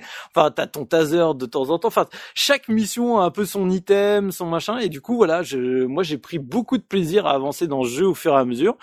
Euh, c'est presque j'ai envie de dire euh, un des premiers euh, justement TPS pour moi euh, de mon parcours personnel puisque tu tu te retrouvais vraiment avec cette vue à la troisième personne et quand tu étais en phase de shoot quand tu te mettais avec le viseur du coup tu passais en quasiment caméra épaule où du coup le personnage ton personnage était transparent pour que tu puisses voir à travers et mmh. shooter au milieu donc en fait tu retrouves quasiment tous les codes du TPS euh, traditionnel, euh, à part le système de couverture, quoi, en gros. Mhm. Euh, donc voilà, c'était quasiment pour moi ma première expérience, euh, on va dire euh, TPS. En plus, à moitié infiltration, à moitié des fois action, à moitié je réfléchis pour utiliser tous tous mes gadgets. Donc voilà, avec des missions qui sont variées, avec du scénario qui est bien développé, euh, des voix euh, digites, euh, tu sais, régulières et tout pour Mhm. commencer la mission et tout. Euh, voilà, du coup, moi j'étais j'étais en joie euh, face à ce jeu. Et du coup, comme je disais, je sentais que c'était pas le jeu ouf, sais, euh, c'était pas le Super Mario 64, le Ocarina of Time, le GoldenEye, mais pourtant j'y ai pris autant de plaisir que sur les jeux euh, précités euh, juste avant, quoi. C'est vrai que j'ai de, de mémoire, je me rappelle que euh, il était énormément comparé à GoldenEye euh, à sa sortie. Oui, alors qu'en avec- fait ça, ça a rien à voir, ça a Oui, tellement rien à voir. C'est genre oui, alors c'est vraiment moins bien, que Go- c'est moins bien que GoldenEye, mais il y a des bonnes idées, mais c'est moins bien que GoldenEye. euh, il, y avait, il, il a souffert, j'ai l'impression de du Mm. succès de GoldenEye. Le, le jeu a eu une grosse promo aussi à l'époque. Moi, je me souviens, euh, on voyait beaucoup les pubs dans les magazines, à la télé. C'est un jeu qui m'avait toujours donné envie sans jamais pouvoir vraiment y jouer. Finalement, un peu plus tard, j'ai joué à la version PS1. Et je sais pas, en fait, moi, ce que je garde vraiment de jeu, c'est l'esthétique, parce qu'il a vraiment une esthétique Ah ouais, des jeux de cette époque-là, avec les personnages, avec les têtes carrées, les Mm. photos C'est- collées c'est- dessus. enfin, C'est vraiment un jeu qui est vraiment année 97 quoi. Tu sais, il est 97, 98 cette époque-là. Euh, ça, il a le- du les- charme. Voilà, les, les, les animations sont vraiment saut 97. les, les têtes, comme tu dis, euh, enfin, moi quand j'ai quand j'ai juste révisé là pour l'émission, que j'ai revu les modélisations 3D, j'ai fait, oh, mais voilà, c'est tellement cette époque-là, quoi. C'est ça, quoi. Je veux dire, c'est justement aujourd'hui, tu voudrais faire un hommage rétro de cette époque-là, faut que tu fasses une modélisation de personnage calqué, euh, alors un mix entre ça et GoldenEye, quoi. Tu vois, Ah mais en vrai moi j'attends que ça arrive parce qu'on a eu Mm. toute l'esthétique pixel art là on Mm. commence à avoir des esthétiques un peu low poly qui font penser à la PS1 et c'est vrai que cette esthétique particulière très kitsch mais Mm. qui je trouve a une une patte enfin moi Ah, et puis dans les euh, animations, elle est extraordinaire aussi. C'est c'est ça euh, ça me fait penser à, aussi à tous les James Bond de EA qui sont sortis après GoldenEye qui essayaient d'imiter GoldenEye et tout ils avaient tous cette esthétique de jeu P... ouais PS1 N64 très avec des aplats de textures Ou Siphon Filter, voilà, que, euh, moi, moi et Gerfo chez Ouais, Siphon Filter, euh, exactement. où il y avait des animations animées sur un visage tout plat, euh, t'as l'impression d'avoir un Playmobil qui parlait. On- C'était Lego The Movie avant l'heure. mais, mais, mais là c'est pareil, c'est pareil. T'as des séquences. Enfin, tu tu vois la, la tronche euh, de la fille, je crois, elle s'appelle Candice de mémoire. Oh, c'est c'est c'est c'est justement c'est comme euh, comment elle s'appelle dans GoldenEye? Euh, Nata- Natalia Natalia. Bah pareil, tu tu vois le modèle 3D, tu pleures quoi. Tu fais mon dieu la pauvre quoi. on, on- on est là-dessus. Il y, y avait un mode multi euh, pour euh, surfer sur la vague de GoldenEye ou pas? Euh, aucun souvenir, donc je ne pense pas. Mhm. Je- euh, de mémoire, j'ai aucun souvenir d'un multi. De toute façon, je pense pas que ça colle avec un, un multi, puisque comme je te dis, c'était vraiment dans le but de de faire une vraie, ah, j'ai envie de dire une vraie Mhm. aventure solo travaillée. Donc euh, non, non, j'ai vraiment aucun souvenir de multi. Je pense Mhm. pas qu'il y en ait. En tout cas, ouais, en termes de solo, tu nous vends un truc euh, qui a l'air assez long et puis qui est, qui est varié. En fait, il y a des trucs de gameplay assez variés et qui sont, sans vouloir cracher sur le jeu de JP, euh, c'est l'é- l'époque, par exemple, de, de Parrain où t'avais des mini séquences de gameplay où euh, où euh, on voulait faire un peu tout et finalement on faisait pas grand chose. Là, t'as l'impression d'avoir un truc où on te propose vraiment des trucs Mais- différents. mais- oui, enfin a- après tu fais toujours un peu la même chose, mais t'es vraiment dans l'esprit du film quoi. T'es- t'es- t'a- T'avances et t'as pas l'impression qu'on t'a juste mis ça parce qu'il fallait te mettre ça. euh, Voilà, enfin moi je trouve qu'il est assez cohérent comme jeu, même si forcément il y a des trucs comme je dis qui te font très- énormément sourire. Moi les, les, les séquences avec euh, la, la lave verte, euh, enfin, le- enfin la, la zone poisonnée verte et les et les dalles euh, où si t'actives t'as en gros un laser ou une mitraillette qui tombe sur la gueule. Voilà, bon, c'est c'est c'est saut stéréotype, euh, mais mais voilà. À part ça, je trouve que le, le jeu fait vraiment bien son boulot. T'as as des tout petits détails, euh, tu sais, de par exemple, donc surtout euh, au début du jeu et vers la fin du jeu, quand t'es dans les scènes euh, vraiment où t'es dans la neige ou autre, euh, comme ils veulent, euh, tu sais, faire des séquences différentes et que tu te balades par exemple pas tout le temps avec la gueule du gars qui te où tout le monde te laisse passer, Mhm. et ben ré- dans dans ces séquences là au bout d'un moment quand tu franchis un, un checkpoint ils disent oh là là euh, en gros à cause du froid le, le masque a gelé du coup t'es obligé de le, de le virer parce que du coup Mhm. euh, bah ça se voit que tu portes un faux masque et euh, t'es plus crédible c'est Bien sûr, en modélisation 3D, tu tu- t'es incapable de voir la différence. De Mais le masque, il est pas gelé depuis le début, je comprends pas. Ouais. Mais j'aime bien, tu vois, c'est- tu dis oui, pourquoi pas? C'est vrai que après tout, on est dans un truc. euh, non, parce qu'en plus les masques, tu les mets, euh, t'es dans une, euh, t'es dans un bâtiment en général quand tu les as posés. Donc après, tu vas dehors, il caille, euh, il fait vraiment froid, tu dis il gèle. Pourquoi pas Ça passe. Mhm. Moi, j'ai, moi, j'étais pris dedans et j'ai vraiment apprécié ce, ce jeu à l'époque. Et quoi. tu crois que, comme tu dis qu'il est très ancré 97, euh, ça peut être compliqué de, de s'y essayer euh, Ah bah il faut faut faut y avoir une une affinité pour euh, pour les brouillards euh, très proches, euh, les les modélisations euh, qui font bien peur, l'animation qui est Playmobil en puissance et rigide en quatre bâtons quoi. Enfin c'est c'est c'est un jeu qui a le charme de son époque, mais si si t'es complètement hermétique à cette ambiance-là, euh, c'est mort. C'est- c'est- le, le jeu tu tu vomis avant même de. Enfin, euh, voilà, faut, faut faut faut être honnête. Mais vraiment, Mhm. voilà, si si à l'époque t'as fait justement des GoldenEye, des machins, que t'es passé à côté, mais que t'aimais bien cette époque-là, franchement, voilà, tu joues, ça te prendra pas des heures et des heures, tu passeras un bon moment et c'est chouette quoi. Ouais, un titre à essayer, hein, parce que c'est vrai que sur euh, la ludothèque euh, 64, c'est pas forcément celui qui, re- qui revient le plus, mais je me souviens euh, de, de du, je crois que j'ai un pote qui l'avait parce que je me souviens de la cartouche euh, Mm. avec le gros Mission Impossible jaune avec un fond rouge, Rouge. et la, une silhouette qui tombe, un truc comme ça, Mm. ou un truc comme ça. Et c'est vrai que je- moi j'étais plus fan de Mission Impossible que de que de GoldenEye, donc j'avais plus envie d'y jouer, mais euh, j'avais pas la N64, donc j'étais un peu j'étais un peu vert. C'est vrai que euh, faudra, faudra regarder du coup, ouais, parce que si on aime si on aime bien un peu cette époque euh, et qu'on l'a pas fait, ça peut être euh, un petit titre un peu euh, original et pas forcément bourrin, euh, et un peu intelligent sur sur le gameplay qui peut Mm. être euh, qui peut être marrant à suivre. Euh, Réhabilitons les jeux moyens plus. Exactement, c'est ça. Un, un jeu moyen, c'est pas un mauvais jeu. Voilà, il y a plein de trucs très intéressants à, croquer dedans. Binary Domain, euh, voilà le, le, le- la mention Binary Domain. Euh, en termes de, de musique, c'est le truc du film ou c'est un truc euh, à la GoldenEye Bah, il y a du coup, euh, il y a sa propre OST et, et du coup des thèmes euh, qui, qui font le qui font le café. Mhm. Alors c'est pas c'est pas l'OST que tu vas t'écouter sur ta chaîne IFI en boucle parce que tu kiffes, hein, mais dans dans l'ambiance du jeu, ça fait le café. Mais Bien évidemment, bah alors je, je je pourrais pas te dire le nom du compositeur. J'ai cherché désespérément, je ne l'ai jamais Mhm. trouvé. Donc euh, n'ayant pas le jeu avec les crédits euh, sous la main ou quoi que ce soit, euh, du coup j'ai pas pu trouver. Si jamais bah quelqu'un le, le retrouve et est bien plus doué que moi en Google Mhm. ou en recherche de de nom, je veux que vous réhabilitez le cette personne qui a fait l'OST. Oui. Et du coup, bah forcément, qui dit Mission Impossible dit thème de Mission Impossible, Ah, bah oui. thème bien, bien évidemment que je trouve extraordinaire depuis des années. Hein, depuis que je l'ai découvert, je, je suis fan absolu de quasiment même toutes ses reprises à peu près. Et donc, qui, bien évidemment. Même celle de Limp Bizkit. Euh, alors attends, faudrait que je, faudrait que tu me la fasses réécouter. C'est celle, c'est celle deux. du 2. Ah, euh, Ah oui, heureusement, on avait Ah. vraiment besoin de la réécouter. Merci Alpha Amiens. C'était très précis.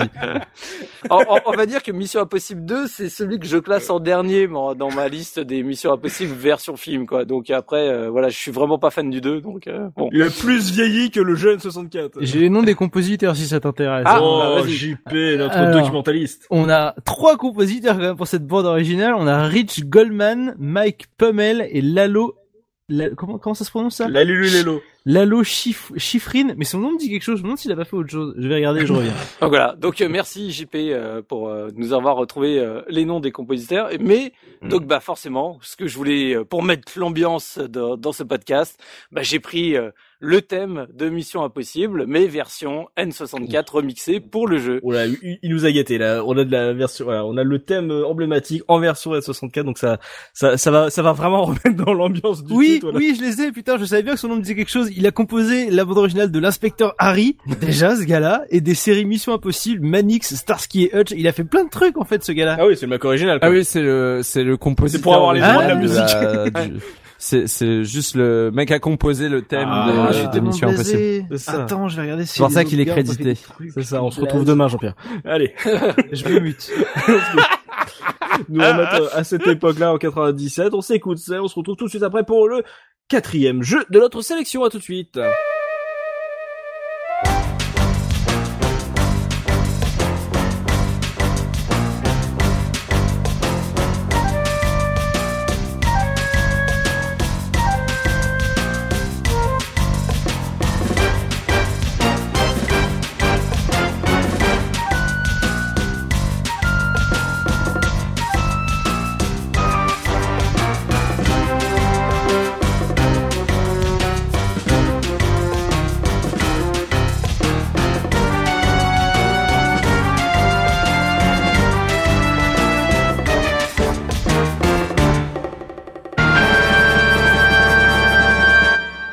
Passe au quatrième jeu de notre sélection et je me tourne vers Punky. Punky, qui vers quel titre s'est porté ton choix ce mois-ci? Bon alors euh, moi euh, j'ai j'aime bien le cinéma aussi mais bon le parrain c'est pas trop mon truc. J'en ai pas trop parlé tout à l'heure mais les films de mafieux euh, ça m'endort. J'ai jamais réussi à jamais vu le parrain en entier parce que je m'endors à chaque fois devant le premier. Euh, pareil bon Mission Impossible j'aime bien et tout mais voilà il faut que faut que ce soit un petit peu plus patate quoi. Faut qu'il y ait de la violence faut qu'il y ait un peu rebelle. Ah ouais ouais ouais. Et du coup je vais vous parler de l'adaptation du film euh, de Warriors euh, qui s'appelle en France Les Guerriers de la Nuit, qui est un film de 1979 qui a été réalisé par Walter Hill. Je sais pas si vous voyez qui est Walter Hill, c'est le mec qui a fait Double Détente. Oui. Euh, par exemple. Oh, ah oui, il a fait. Euh... The Warriors était mieux. Ah hein. oui, mais c'est Double Détente, ça défonce. Il a fait 48 heures et 48 heures de plus avec Nick Nolte et Eddie Murphy, ça défonce. Enfin, moi, moi j'aime beaucoup ce réalisateur. Je trouve que il, il a quelque 80. chose. Ouais, les années 80 effectivement. Et euh, et du coup, euh, alors je, juste vous remettre en contexte pour ceux qui ne connaîtraient pas le film, parce que contrairement à Mission Possible et au Parrain, c'est un tout petit peu plus obscur. Euh, donc Les Guerriers de la Nuit, ça sort en 79. Euh, c'est un film qui parle de- d'une guerre des gangs, donc on, on suit le gang des Warriors euh, qui doivent se, se rendre à une réunion euh, d'un d'un leader incontesté qui, qui règne un petit peu sur tous les gangs et euh, donc euh, ce leader euh, veut unifier les gangs euh, pour se battre contre l'ordre établi et contre la police hein, euh, concrètement. Mhm. Et, euh, et en fait, lors de cette réunion qui était censée euh, réunir tous les gangs de New York, euh, bah, ce leader se fait assassiner Patatras. et c'est les Warriors qui sont accusés et donc va commencer une nuit euh, une nuit difficile pour eux parce qu'ils vont devoir traverser tout New York pour euh, retourner dans leur quartier général qui est à Coney Island. Euh, donc là où on a la fameuse grande roue euh, à New York. Mhm. euh, si vous voyez un petit peu le Là où, le où coin. habite Nico Bellic euh, dans GTA. Tout à fait, au 4. tout début de GTA, Mm. tout à fait. Euh, et donc du coup, euh, le film d'ailleurs hein, commence sur cette roue euh, de, euh, emblématique de Coney Island.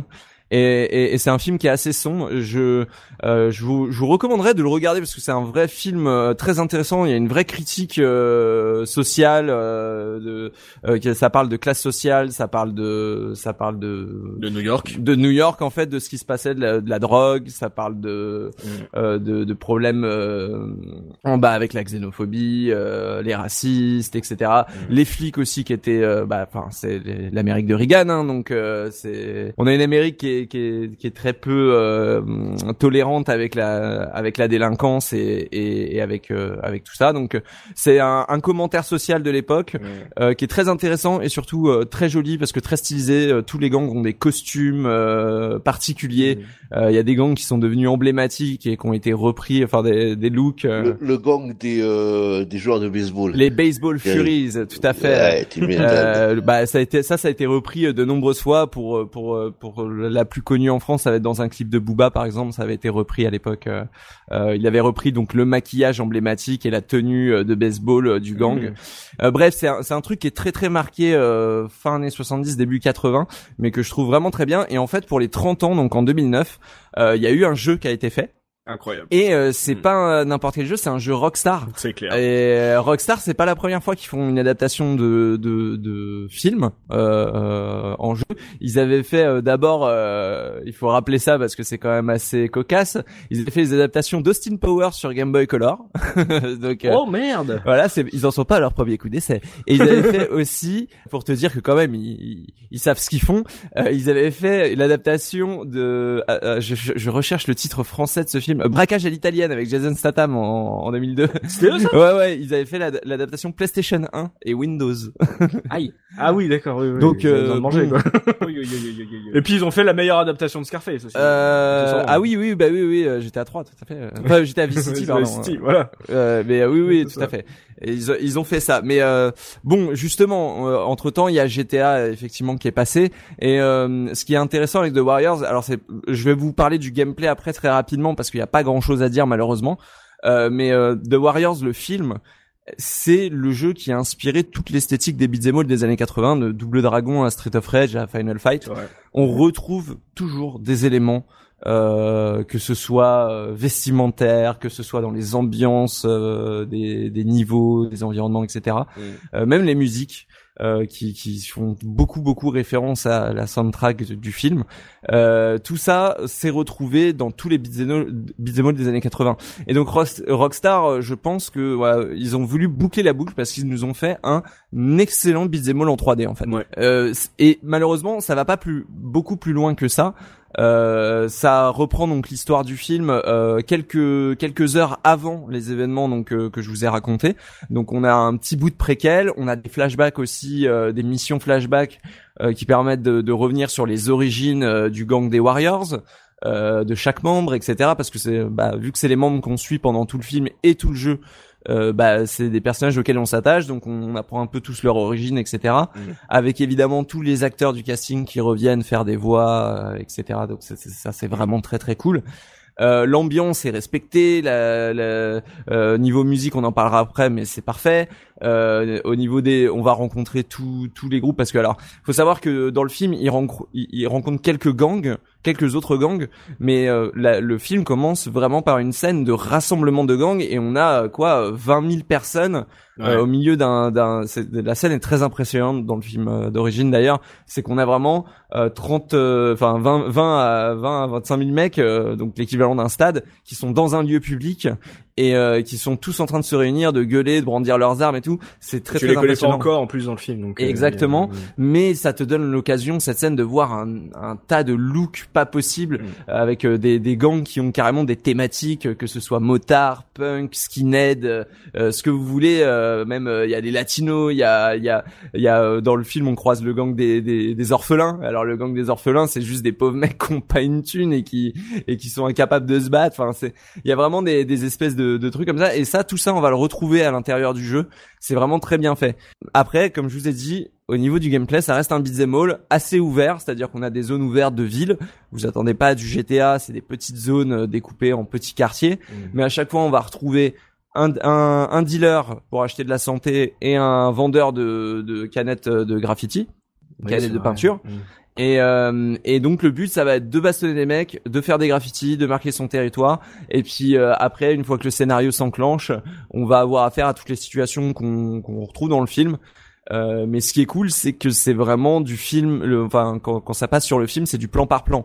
Il nous rajoute pas un personnage secondaire. On peut jouer juste tous les membres du, du gang un par un euh, et euh, c'est tout quoi. Même y compris Cléon qu'on voit qu'au début du film et qui est absent euh, pendant une grosse partie du film. là, on, on, peut le contrôler et voir sa story de son côté. donc voilà, il y a des petits ajouts comme ça, mais on sent que c'est super respectueux du matériel d'origine. Que quand ça veut raconter des choses, ça essaye de le faire sans trop, sans trop que ça modifie le film d'origine. Et on sent que les mecs qui ont fait ça étaient amoureux du beat'em all déjà et avaient envie de faire un bon beat'em all en 3D parce que c'est plutôt bon, c'est pas exceptionnel, mais c'est plutôt le bon. Le début est, un peu lent en fait. Euh, tout le début du jeu en fait est, est très euh, est très très lent à se mettre en place. C'est genre il y a, y a une bonne heure et demie de jeu où tu vas juste faire des graffitis, ah faire du tuto et c'est vrai que c'est un peu chiant. Mais après après ça, euh, ça, ça s'ouvre un peu et, euh, et le jeu devient assez haletant en fait parce que le film l'est en fait. Mm. et, et, du coup euh, euh, vu qu'on suit beaucoup le rythme du, du, film on va avoir beaucoup de bastons dans beaucoup d'environnements différents dans des situations différentes. On a toutes les cinématiques qui sont reproduites du film directement. Pareil les alors moi le seul défaut que je trouve c'est que certes il est cool et tout mais euh, bon The Warriors c'est un film qui est très beau à regarder parce qu'il exploite euh, la, le, le, noir de la ville, enfin le, le, le, côté sombre d'une ville mm. euh, comme jamais. Enfin, si vous voulez voir des ruelles de New York euh, filmées comme on aimait bien les filmer dans les années 80, je pense que c'est la base Walter Hill et tout et tout son cinéma, c'est un peu ce, ce, genre de truc, des décors urbains très sombres. Ben, on se souvient aussi un double détente, quasi tout le, tout le film se passe de nuit, donc euh, c'est voilà, c'est c'est des ambiances qui sont très jolies comme ça et euh, qu'on a peine à retrouver malheureusement sur PS2 et PSP parce que le jeu, je l'ai pas dit, hein, mais est sorti sur PS2 et PSP et Xbox d'ailleurs. Mhm. et, et, on a du mal à retrouver euh, exactement. Ça marche au début. Euh, et je vous conseille de régler votre luminosité assez sombre. il vous le propose au début, mais parce que dès que dès qu'on monte en fait le jeu devient très laid les textures deviennent très très floues enfin voilà ouais ça fait euh, partie des, des rockstars euh, euh, un peu euh, en d'arrière-plan un peu comme Hunt ouais c'est ça C'est ça. Bah, Euh, euh, concrètement, même moteur, mais tu euh, vois que c'est pas aussi clinquant. Je pense quoi. que le moteur de base c'est celui de Bully, euh, qui avait déjà un moteur pour se bastonner à main nue euh, avant dans- avant que ça soit intégré au GTA. Euh, donc je pense que la base ça doit être celui de, le, le moteur de GTA slash Bully et euh, et ça se sent parce que bah dès que enfin on sent qu'il y a le lock c'est le même que dans San Andreas on sent des choses comme ça mais par contre c'est beaucoup plus fourni que GTA en termes de coûts et de prise et de, de choses comme ça Mm. on peut ramasser les objets par terre on peut balancer des gens on peut il y a énormément de choses à faire énormément de petits trucs à débloquer Tu peux y jouer à deux. on peut y jouer à deux tout C'est à pour fait ça que je l'ai acheté. d'ailleurs. Ouais, on peut faire toute l'aventure à deux et ça c'est vraiment cool. Euh, moi je me souviens que quand je l'avais fait à l'époque, effectivement, je l'ai fait avec euh, bah, la personne qui m'avait fait découvrir le film et euh, on avait regardé le film et après on avait joué au jeu.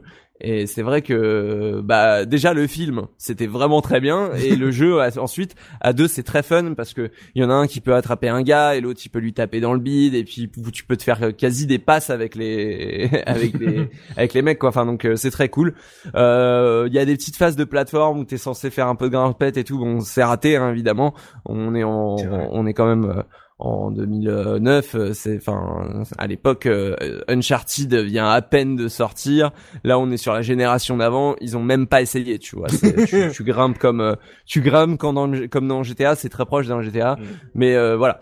Moi, c'est un, un jeu que je veux recommander. Euh, même si je vous conseillerais de voir le film avant parce que c'est vraiment pas un jeu qui va vous donner envie de voir le film. C'est plutôt le film qui va vous donner envie de jouer au jeu euh, pour prolonger un tout petit peu l'expérience du film ou pour se retrouver dans cette ambiance vraiment particulière euh, du film. Mais euh, si vous n'avez pas vu le film, le jeu évidemment vous intéressera moins Mm. et surtout euh, rend pas il rend pas hommage au film mais c'est un bon complément euh, si t'adores euh, le, le, le matériau original quoi. Et puis c'était une sortie euh, audacieuse. Je veux dire, là, on est comme le parrain. C'est un film qui était déjà euh, vieux, tu Bah, vois. c'était pour les 30 ans, donc Mm. ouais. euh, mais euh, par contre, oui, le choix des consoles, c'est-à-dire PS2, PSP, Xbox, il est particulier. Hein. C'est, euh, je- moi, je me souviens avoir vu, il y avait carrément, ils avaient fait de la promo aussi pour ce jeu. J'ai- euh, à l'époque, j'habitais à Cergy et tous les arrêts de bus de Cergy étaient remplis de ça, de- du truc The Warriors. euh, Mm. euh, donc Ah. c'est ouais, avec et, c'est, et la jaquette, c'était euh, l'affiche du film. Donc euh, Oui. pour moi, quand je l'ai vu, j'ai- j'étais là en mode, oh, ça ressort au cinéma. Ah non, ça sort sur PSP. Ok, pourquoi pas? c'est- c'est c'est c'est un c'est un film qui a marqué une génération, euh, je pense la mienne, Mhm. parce que en fait, ça a été un des premiers films à être diffusé sur euh, la chaîne euh, La 5 de Berlusconi. Ah ouais? Oui. Ouais, ouais, ça a été un des, enfin, un des premiers grands films à être diffusé euh, chez Berlusconi sur la 5. Et on était, Super.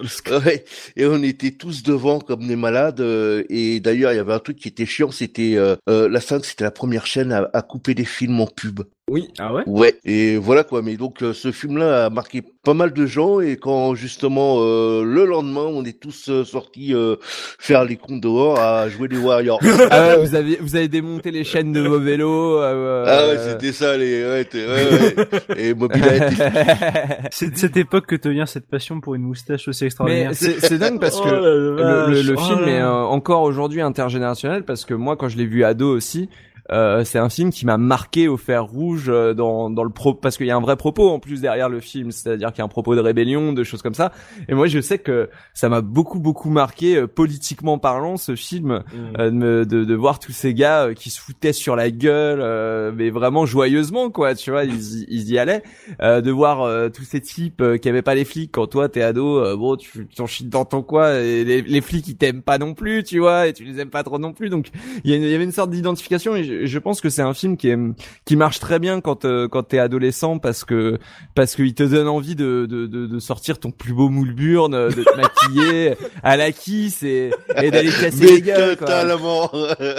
mais, eh, mais à l'époque, c'était Moulburn quand même. hein. C'est là. Ah ouais, ouais, non, mais si, si, Il y, il avait, il y avait, et puis, euh, et puis, ce qui est cool dans ce film, c'est que c'est pas une ode à la virilité non plus, parce qu'il y a des gangs de meufs aussi qui se foutent Mhm. sur la gueule et tout, donc c'est vraiment juste une ode à la parallèle. violence libératrice euh, dans une société qui te, qui t'enchaîne quoi. Mhm. Et c'est euh, très intéressant. Et en jeu, ça te permet un petit peu de te défouler sans faire de mal à personne, évidemment. Alors par contre, si vous voulez vous retrouver le jeu aujourd'hui, c'est un peu compliqué si vous voulez l'avoir sur PS2 puisque nous connaissons euh, quelqu'un euh, à, à- à qui les a tous. Voilà, à chaque fois qu'il tombe dessus en brocante ou dans un magasin, il les prend. Donc euh, il doit avoir à peu près une collection de 50 000 jeux dans son grenier. C'est la secousse euh, qui a un petit kink là-dessus. Dès qu'il voit un The Warrior, euh, il l'achète. Ah la vache. un peu comme les serial killers avec euh, la temps, la jaquette est belle, hein, ça donne envie. Oui, la jaquette est belle, mais de, de là à chaque fois que tu le vois, c'est un peu chelou. Mais en tout cas, voilà, si vous en voulez. La petite a. info, euh, c'est qu'il est sorti sur PS4. Ah oui Quand même, il est sorti en démat Ah, sur je sais PS4. pas. Ouais. Bien. Et, et le jeu est en 16 neuvième, il a été euh, rehaussé pour avoir un meilleur framerate et tout, donc euh, c'est propre. Ah, ah bah, je savais pas du tout. Ah bah ouais, c'est du coup, ouais, si vous avez envie de le tester, euh, voilà, un un beat'em up euh, 3D jouable à deux euh, par Rockstar. On est loin de l'école God of War hein, quand on dit beat'em up. Hein. On est plus dans l'école euh, un peu Fighting euh, Force. ouais, ouais, exactement, c'est ça. Ouais. Et en, en termes de musique, est-ce que ils ont eu les droits des parce qu'ils ont le droit du poster et ils sont super respectueux Est-ce que ça se Alors- retrouve aussi dans la BO Effectivement, parce que la BO du film était excellente. euh, je, vous, je vous conseille tout de suite d'aller euh, sur YouTube et de vous écouter l'intro, euh, la musique d'intro du film qui est fantastique, euh, qui est un espèce de, rock progressif, psychédélique, euh, assez génial. Bon bah euh, et d'ailleurs euh, et d'ailleurs euh, le film était aussi ponctué euh, de de, euh, d'une animatrice radio qui balançait de la musique euh, de populaire à l'époque etc des, des titres particuliers euh, Mhm. commerciaux.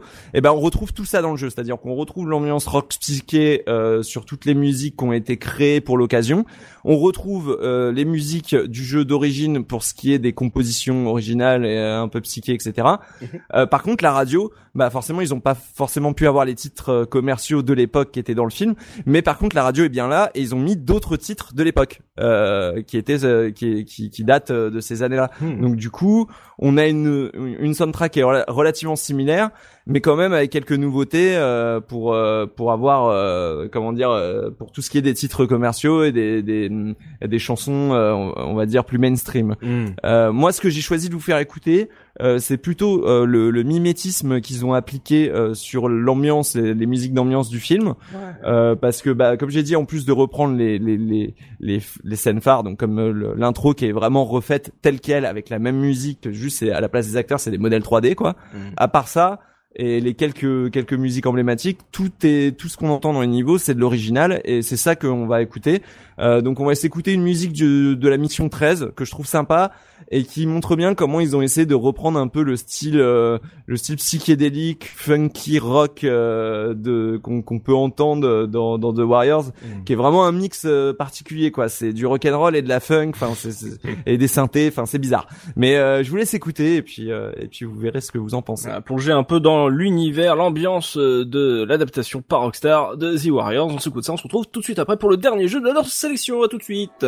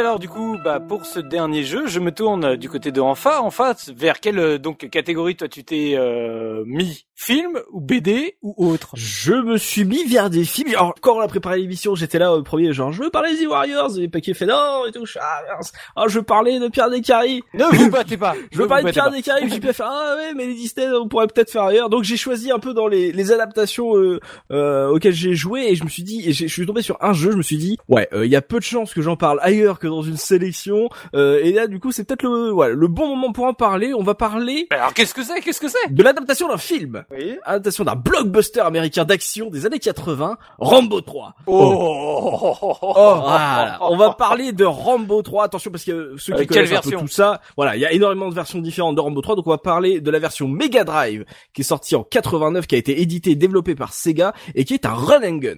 Et vous savez que j'aime bien les petits run and gun. J'avais parlé de- du Medal of Honor sur euh, sur GBA. J'aime bien voilà, j'ai- j'aime bien les petites adaptations en run and gun. Donc euh, euh, c'est un run and gun euh, vu du dessus. Euh, pas vu de profil euh, et où le but du jeu est très simple tu joues euh, Rambo et tu dois sauver le colonel Trotman des griffes des méchants communistes en Afghanistan. Euh, donc ça reprend euh, le- on va dire la trame du film. Bon ça reste un jeu Mega Drive donc ça va pas bien loin. Euh, ça commence par l'intro la plus agressive de l'histoire de la Mega Drive. Euh, vous pouvez vous écouter là juste l'intro le, le- le titre l'apparition du titre du jeu euh, sur YouTube. C'est d'une violence auditive incroyable. C'est t'as t'as une image euh, digite de Stallone euh, qui bande son arc euh, explosif qui apparaît avec un son atroce et puis ça explose sur Rambo 3 c'est euh, c'est c'est très violent. À chaque fois que tu lances le jeu t'as ce t'as ce son c'est c'est assez violent. Donc c'est un un run and gun avec euh, six niveaux euh, donc de style assez classique en, en vue du dessus. Euh, des niveaux qui sont entrecoupés de phases on va dire de boss euh, où là le gameplay va un peu changer. On va passer en vue TPS euh, un peu à la Dynamite Duke pour ceux qui se rappellent de jeu où t'avais ton personnage vu de derrière et tu devais tirer et taper euh, des gens. Ah oui, ce truc. Oh, Ouais, c'est. Dynamite Duke, c'est le mec qui était tout blond mais qui avait un corps transparent pour Ouais, voir à travers. ouais. Tout à fait, ouais. Et qui avec, qui avait une des meilleures jaquettes de l'histoire sur euh, Mega Drive avec euh, un sosie de Nick Nolte euh, qui tenait un une Uzi. Et euh, donc euh, voilà, on passe sur les phases de boss de, de Rambo 3, on passe sur voilà, on, on a Rambo qui qui, qui serre le, le nœud de son bandana rouge et qui montre euh, les muscles de son dos et qui s'apprête euh, à, à tirer sur euh, un tank ou un hélicoptère avec son arc à, à flèche explosive, le voilà le fameux gimmick des, des Rambo à partir du 2. Euh, donc on, on a ces, voilà ce, cet enchaînement entre le, le- les run and gun très classiques et ces petits euh, phases de boss. Euh, en termes de gameplay sur le run and gun, on est à peu près sur du Secret Command euh, qui était sorti sur Master System en 87. Oh, là, tu me fais plaisir. Ah bah, j'ai- j'aime parler de belles jaquettes. Euh, voilà, c'est ça. On parle, de, on parle sur des belles jaquettes. Euh, D'ailleurs, celle de Rambo 3, c'est la, c'est la, c'est l'affiche du film. Donc c'est une de mes euh, boîtes euh, Mega Drive les plus classes parce que l'affiche de Rambo 3 était vraiment très très belle. Euh, donc, euh, on, on- donc ouais, je reviens sur Secret Command. D'ailleurs, j'ai- j'ai j'ai découvert ça en préparant mon ma, ma sélection. Euh, Secret Command qui aux US s'appelait Rambo 2 en fait. Euh, je ne le savais pas et euh, c'était Rambo First Blood Part 2. ça, devient le bordel. Hein. Oui, oui. J'aime vous parler de voilà Wonder Boy, Rambo, tout est et euh, donc euh, on est sur du sur du gameplay qui ressemble à Secret Command avec un graphisme un peu moins cartoon. Euh, Dans le dans le graphisme, on serait un peu plus proche de la série Contra. Dans les personnages, c'est qui ont une morphologie un peu plus normale, on va dire, avec pas de avec des visages avec des têtes sans visage, tu vois, un truc de ce style-là qui passe très bien. Dire, le, le sprite de, de Rambo est, est super cool. En plus, quand t'as ta grosse batteuse, tu ne te bats qu'avec ta grosse batteuse en, en arme principale, avec des munitions illimitées. Et quand tu ne bouges pas, en fait, euh, t'as Rambo qui arrose le terrain. Quand tu cours, tu vois, tu tires tout droit, et quand tu tu t'arrêtes, hop, il arrose de- devant lui. Et donc il y a, y a vraiment le côté Rambo, genre ta ta ta ta ta ta, ta. donc euh, qui est qui est plutôt cool, qui rend plutôt bien euh, pour un, un jeu euh, de ce de ce type. Euh, donc t'as ta grosse batteuse euh, et comme dans plus, beaucoup de run and gun, tu te prends une balle, enfin une boule par un ennemi, t'es mort. Donc euh, il faut euh, quand même arriver à, éviter les à éviter les tirs, à pouvoir un peu slalomer et, et, à tirer, éliminer tous les ennemis.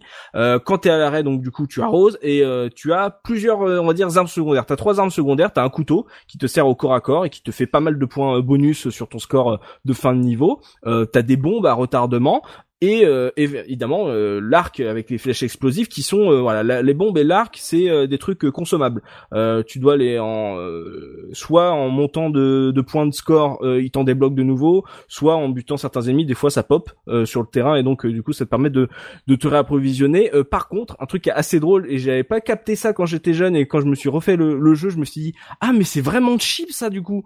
C'est que quand tu butes un ennemi et que, par exemple, une bombe ou euh, une flèche explosive pop, il n'y a pas le logo de la bombe ou de la flèche explosive sur le sol. C'est un gros A ou un gros B en jaune.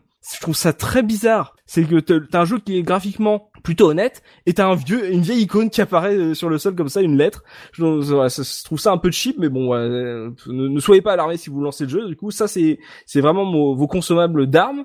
Euh, graphiquement je trouve c'est épuré. C'est pas c'est pas le plus beau jeu du monde on va pas se le cacher. C'est c'est un peu un moyen plus comme Mission Impossible à l'époque ah les moyens voilà. plus c'est pas le c'est pas le c'est pas Merx tu vois c'est pas le plus beau c'est pas un, des meilleurs run and gun euh, de cette époque, mais euh, euh, il fait, il est pas dégueulasse, il est pas criard. Mais est-ce que c'est plus beau que Rambo sur NES, quoi? Oui, oui, oui, oui, oui, Non, mais franchement, franchement, j'ai vu, il y a, c'est même plus beau que d'autres adaptations de Rambo 3 de cette époque, parce que il y a, je crois que il y a Océan qui s'occupait des micros et il y, a une version Game Boy, il me semble. il y a différentes versions, donc c'est un peu, c'est un peu pénible de, de s'y retrouver. Il y a, je crois qu'il y a une version arcade aussi qui est qui est un peu chelou avec des, des gros sprites à la Super Soccer limite. Euh, donc euh, c'est assez varié. Là, on a on a sur on est sur un, un design euh, un peu épuré, mais qui passe bien. C'est on est sur de la couleur proche de de Desert Strike en fait euh, dans dans le style.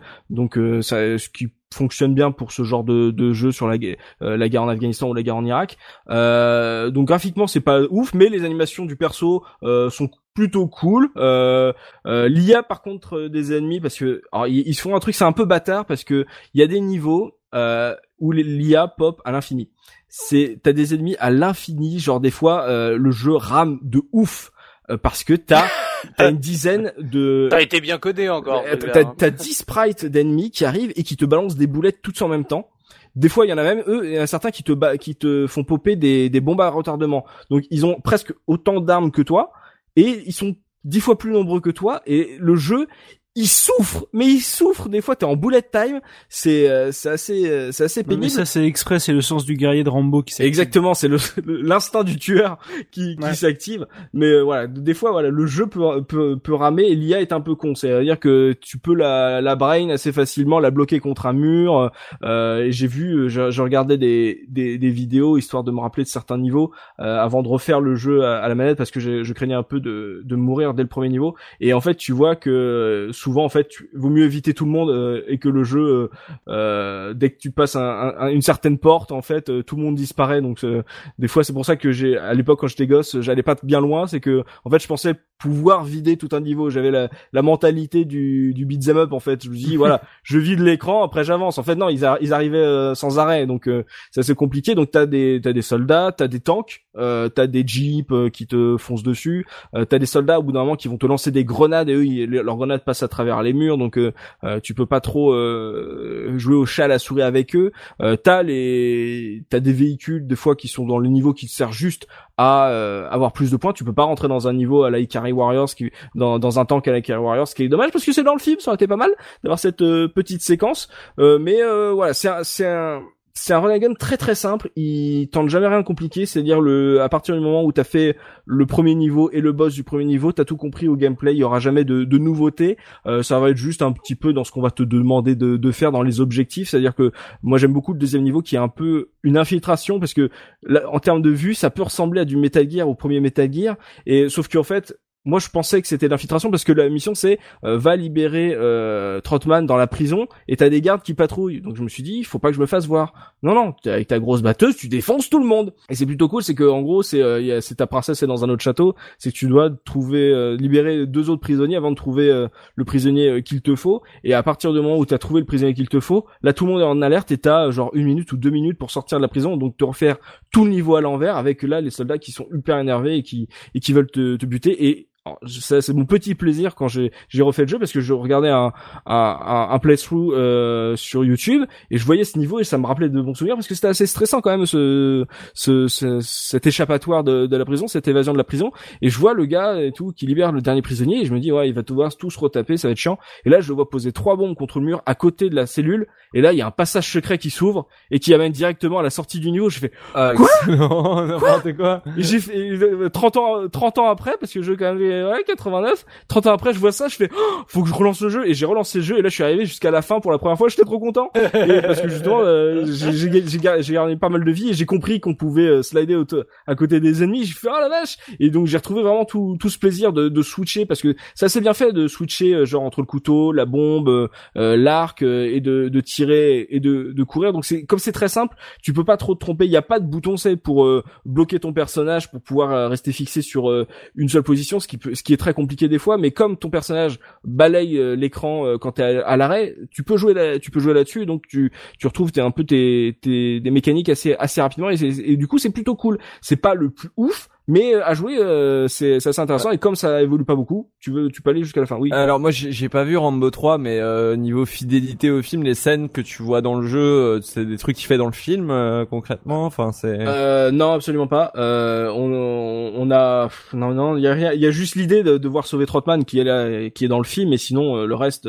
c'est rien. Il y a pas, il y a pas de phase à cheval. Ouais ouais, il y a, ils sont, ils auraient pu aller beaucoup plus loin en fait. Mais euh, et du coup ils ont juste dit on va faire un run and gun avec Rambo qui bute des gens et euh, qui juste l'idée c'est de sauver la princesse Trotman. Donc euh, bon voilà c'est c'est peu peu d'ambition, mais euh, ce qu'ils le font euh, ça marche plutôt bien et euh, Ouais. et euh, et t'as des fois t'as juste euh, les sprites des en digit de certains acteurs Mmh. et euh, t'as des petites animations euh, au début et à la fin à la euh, Desert Strike ou euh, Road Rash dans le style euh, graphique ouais. euh, qui te mettent euh, qui te mettent dans l'ambiance et au début à la fin ça passe mais euh, c'est vraiment pas c'est en fait c'est pas un jeu ambitieux c'est ça qui est bizarre c'est que c'est c'est Sega c'est un, un gros blog un gros film d'action euh, de son époque mais le jeu n'est pas du tout ambitieux il, il est très simple euh, genre si juste six niveaux euh, on s'amusez-vous bien finissez le jeu c'est c'est un produit euh, commercial mais qui est honnête Y a, en pas, fait y a- y a pas un petit côté euh, Sega euh, qui prend la commande, qui fait oui, oui on va vous faire euh, Rambo 3, qui met une petite équipe dessus, bon faites un jeu euh, ref sympa mais pas trop. C'est ça, refaites The Ninja, mais euh, mettez un look, euh, re- mais- Ouais, mettez voilà. un, un look Rambo, mais mais du coup ouais, ça, du coup ça passe, tu vois, en termes de gameplay, c'est tu te tires rarement les cheveux en fait, et euh, et euh, c'est Mm. plutôt euh, c'est plutôt honnête en fait, c'est un run and gun honnête avec une licence euh, rigolote euh, et euh, et un jeu que que j'ai pu aller euh, que j'ai presque fini quand j'étais gamin. Et ce qui était rare à l'époque en fait, c'est pour ça que je me suis rappelé des des jeux que j'avais fini à l'époque sur Mega Drive, il y en avait très peu et celui-là je me, en, en refaisant mes révisions, je me dis, voilà, c'est peut-être pour ça qu'il m'avait marqué un peu, c'est que, bah, parmi tous les jeux que j'avais, c'est un des, un de ceux que j'ai le, le plus pratiqué, enfin, où, où j'ai pu voir le plus de, de niveaux, et ça, c'est, ça, ça peut être intéressant euh, à, à- enfin, à noter, c'est que pour les jeunes joueurs, pour les enfants, euh, c'était Rambo, et en plus, ça, ça se jouait assez euh, facilement. Il y a un petit mode de joueur en alterné, donc euh, aucun intérêt, mais bon, euh, il est là. Euh, si vous voulez faire péter les scores, je vois pas trop euh, le but, mais euh, on va dire que ça devait être le truc facile à l'époque sur certains titres de ce genre ça aurait pu être pas mal d'avoir euh, un vrai mode de joueur euh, avec Trotman à côté ou un pote de Trotman là celui qui te vend les la lumière bleue Mm. euh, un afghan à côté de toi ça, ça aurait pu être rigolo mais il y a pas c'est vraiment un jeu qui est qui a peu d'ambition un jeu très très humble euh, très chiche mais euh, ce qu'il fait il le fait plutôt bien et euh, du coup euh, moi j'étais content de, de de reparler de ce jeu ne serait-ce que pour découvrir ce passage secret euh, 30 ans après euh, c'est assez euh, cool, mais bon, c'est pas Merx. Si vous voulez un bon run and gun de l'époque, vous prenez Merx de Capcom. Euh, si vous l'avez déjà fait, regardez un petit peu du côté euh, de Rambo 3. Euh, ça peut être euh, marrant. Et puis le sprite de Rambo est, est plutôt cool. Il faudrait que je me trouve un gif de ça. il parce est que, roux, ouais, il est roux quand même dans le jeu, de ce que je vois euh, sous mes yeux. Non, ça, il y a déjà il a le bandana rouge surtout. Ah, donc il a pas de cheveux. euh, si, après il a, il a des cheveux, mais Ah. ça devait être la, c'est la, la lumière du soleil afghan. C'est ça, ça, ça, lui, ça lui roussit. ça fait des Ouais. reflets. Je, je suis désolé, je, je vais peut-être te, te pourrir ton truc, mais tu, tu, enfin, ça n'a rien à voir avec le jeu à proprement parler, mais tu me dis que tu trouves l'affiche extrêmement classe de Rambo 3. Oui. C'est là que je me rends compte que, en fait, j'avais aucun souvenir de l'affiche de Rambo 3, et de voir ça, ça me rappelle juste la parodie des Guignols où il l'avait foutu en fauteuil roulant sur l'affiche avec le c'est pas ma guerre, ils vont l'avoir leur On est d'accord qu'on parle de la cover euh, en, en fond noir. Hein. Ah oui oui fond noir où il est à moitié De de, côté, Strozan. de, de côté avec euh, l'hélicoptère et les euh... oui. oui, Bah. Quand tu regardes en dessous, ça fait un peu euh, Indiana Jones à C'est ça. du Graal, tu vois. c'est ça mais du Ah, coup avec, classe. avec le côté penché comme ça je, je peux plus m'empêcher de le voir en fauteuil roulant en fait Ah ouais, mais non, attends, moi, moi, je kifferais avoir ce poster en vrai. C'est, ce poster est ouf, il est incroyable. C'est, c'est, t'as l'impression d'avoir euh, un héros euh, mythologique alors que c'est Rambo. Tu Et c'est vraiment poster et pas Rambo, et pas. Rambo de Rambo 1, tu vois. Mmh, ouais, C'est Rambo 3 quoi. Et- Non, c'est c'est plutôt cool. Mais ouais, si vous avez envie de, de vous faire un petit run and gun, euh, c'est pas le plus dingue, mais il est plutôt, il est plutôt mignon. Il est, et, du coup- et peut-être, ouais, ça peut aussi vous motiver à regarder les autres adaptations qui ont été faites du 3.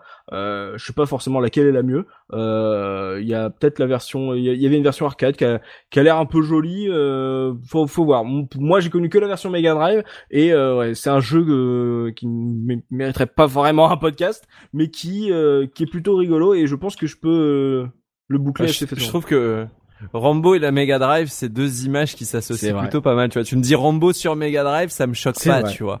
Alors que tu me dis Rambo sur Super NES ou Rambo euh, sur, je sais pas, sur Game Boy, tu vois, je suis là en mode. euh, euh. Alors que Mega Drive, la console va vraiment bien avec le style euh, Rambo 3. euh. épais, un jeu développé par Sega, tu vois, j'étais euh, alors très compliqué et j'en parlais sur la musique, c'est que euh, il y a pas de crédit dans le jeu. C'est tu finis le jeu, il y a pas de crédit. Euh, j'ai regardé sur euh, tous les sites sur lesquels je vais d'habitude, euh, il y a rien. Il y a y pour les versions euh, Océan euh, donc du coup qui n'ont aucun rapport, mais euh, il y a pas pour cette version euh, Mega Drive. J'ai même demandé à Manjimaru de Sega Legacy s'il avait pas les bonnes infos, etc. Il m'a dit euh, non, et des fois on trouve pas et ça fait partie de ces jeux où euh, euh, Sega, Sega a dû faire Genre ouais, on le fait le jeu. Non, pas, vous inquiétez pas, on vous note pas. euh, vous serez pas, vous serez pas poursuivi pour ça. Mais euh, du coup, il y a, je sais pas qui a fait le jeu et du coup, je sais pas qui a fait la musique. C'est-à-dire que, alors, un truc que je veux vous épargner, chers auditeurs, c'est que quand vous écouterez la musique de ce Rambo 3, vous n'aurez pas le son incessant des tirs de Rambo. C'est que tu passes ton temps à tirer. Donc t'as, t'as, t'as, c'est, c'est les bruitages les les, les pires bruitages de la de la Mega Drive, c'est-à-dire que l'intro t'a- t'annonçait un petit peu que tes oreilles allaient saigner en fait. Et, euh, et donc du coup il y a toute cette ambiance de, de mauvais son Mega Drive qui qui qui baigne, euh, qui dont le jeu dans, le- dans lequel le jeu baigne, qui, qui est assez rigolo. Mais il n'y a pas de crédit pour la musique, donc je vous ai mis l'OST de la deuxième partie du niveau 2, donc celui qui se passe dans la prison quand on doit s'échapper de la prison. Donc c'est la musique un peu euh, énergique, tu vois, euh, genre urgence, il faut sortir. Alors qu'au début c'est un peu euh, l'infiltration du pauvre. euh, c'est pas c'est pas très bon comme OST. Moi ça me rappelle des, bons souvenirs parce que je me revois assis sur le tapis euh, devant la, télé cathodique. Donc euh, il y a un côté genre ah je me rappelle de cette musique, mais à écouter c'est vraiment pas un, grand plaisir. Donc euh, ça peut ceux qui ont connu le jeu ça va vous rappeler euh, une bonne petite séquence. Je crois que en plus cette musique tu la retrouves au, euh, au niveau 6 ou au niveau 5 je sais plus. Euh, donc euh, c'est il y a, y a très peu de pistes et elles sont très très courtes. Du coup vous n'allez pas souffrir très longtemps. Donc euh, c'est une musique d'urgence. On va on va évacuer la prison, on va s'échapper de la prison avec euh, notre ami prisonnier sur euh, cette grosse musique au son de la grosse batteuse euh, de Rambo. Donc euh, voilà, on, on a des sbires à nos trousses, des sbires russes en plus. Oh là. Et euh, du coup ça, c'est Rambo 3 sur Mega Drive. C'était euh, c'était pas ouf, mais c'était quand même pas c'était quand même pas si mal.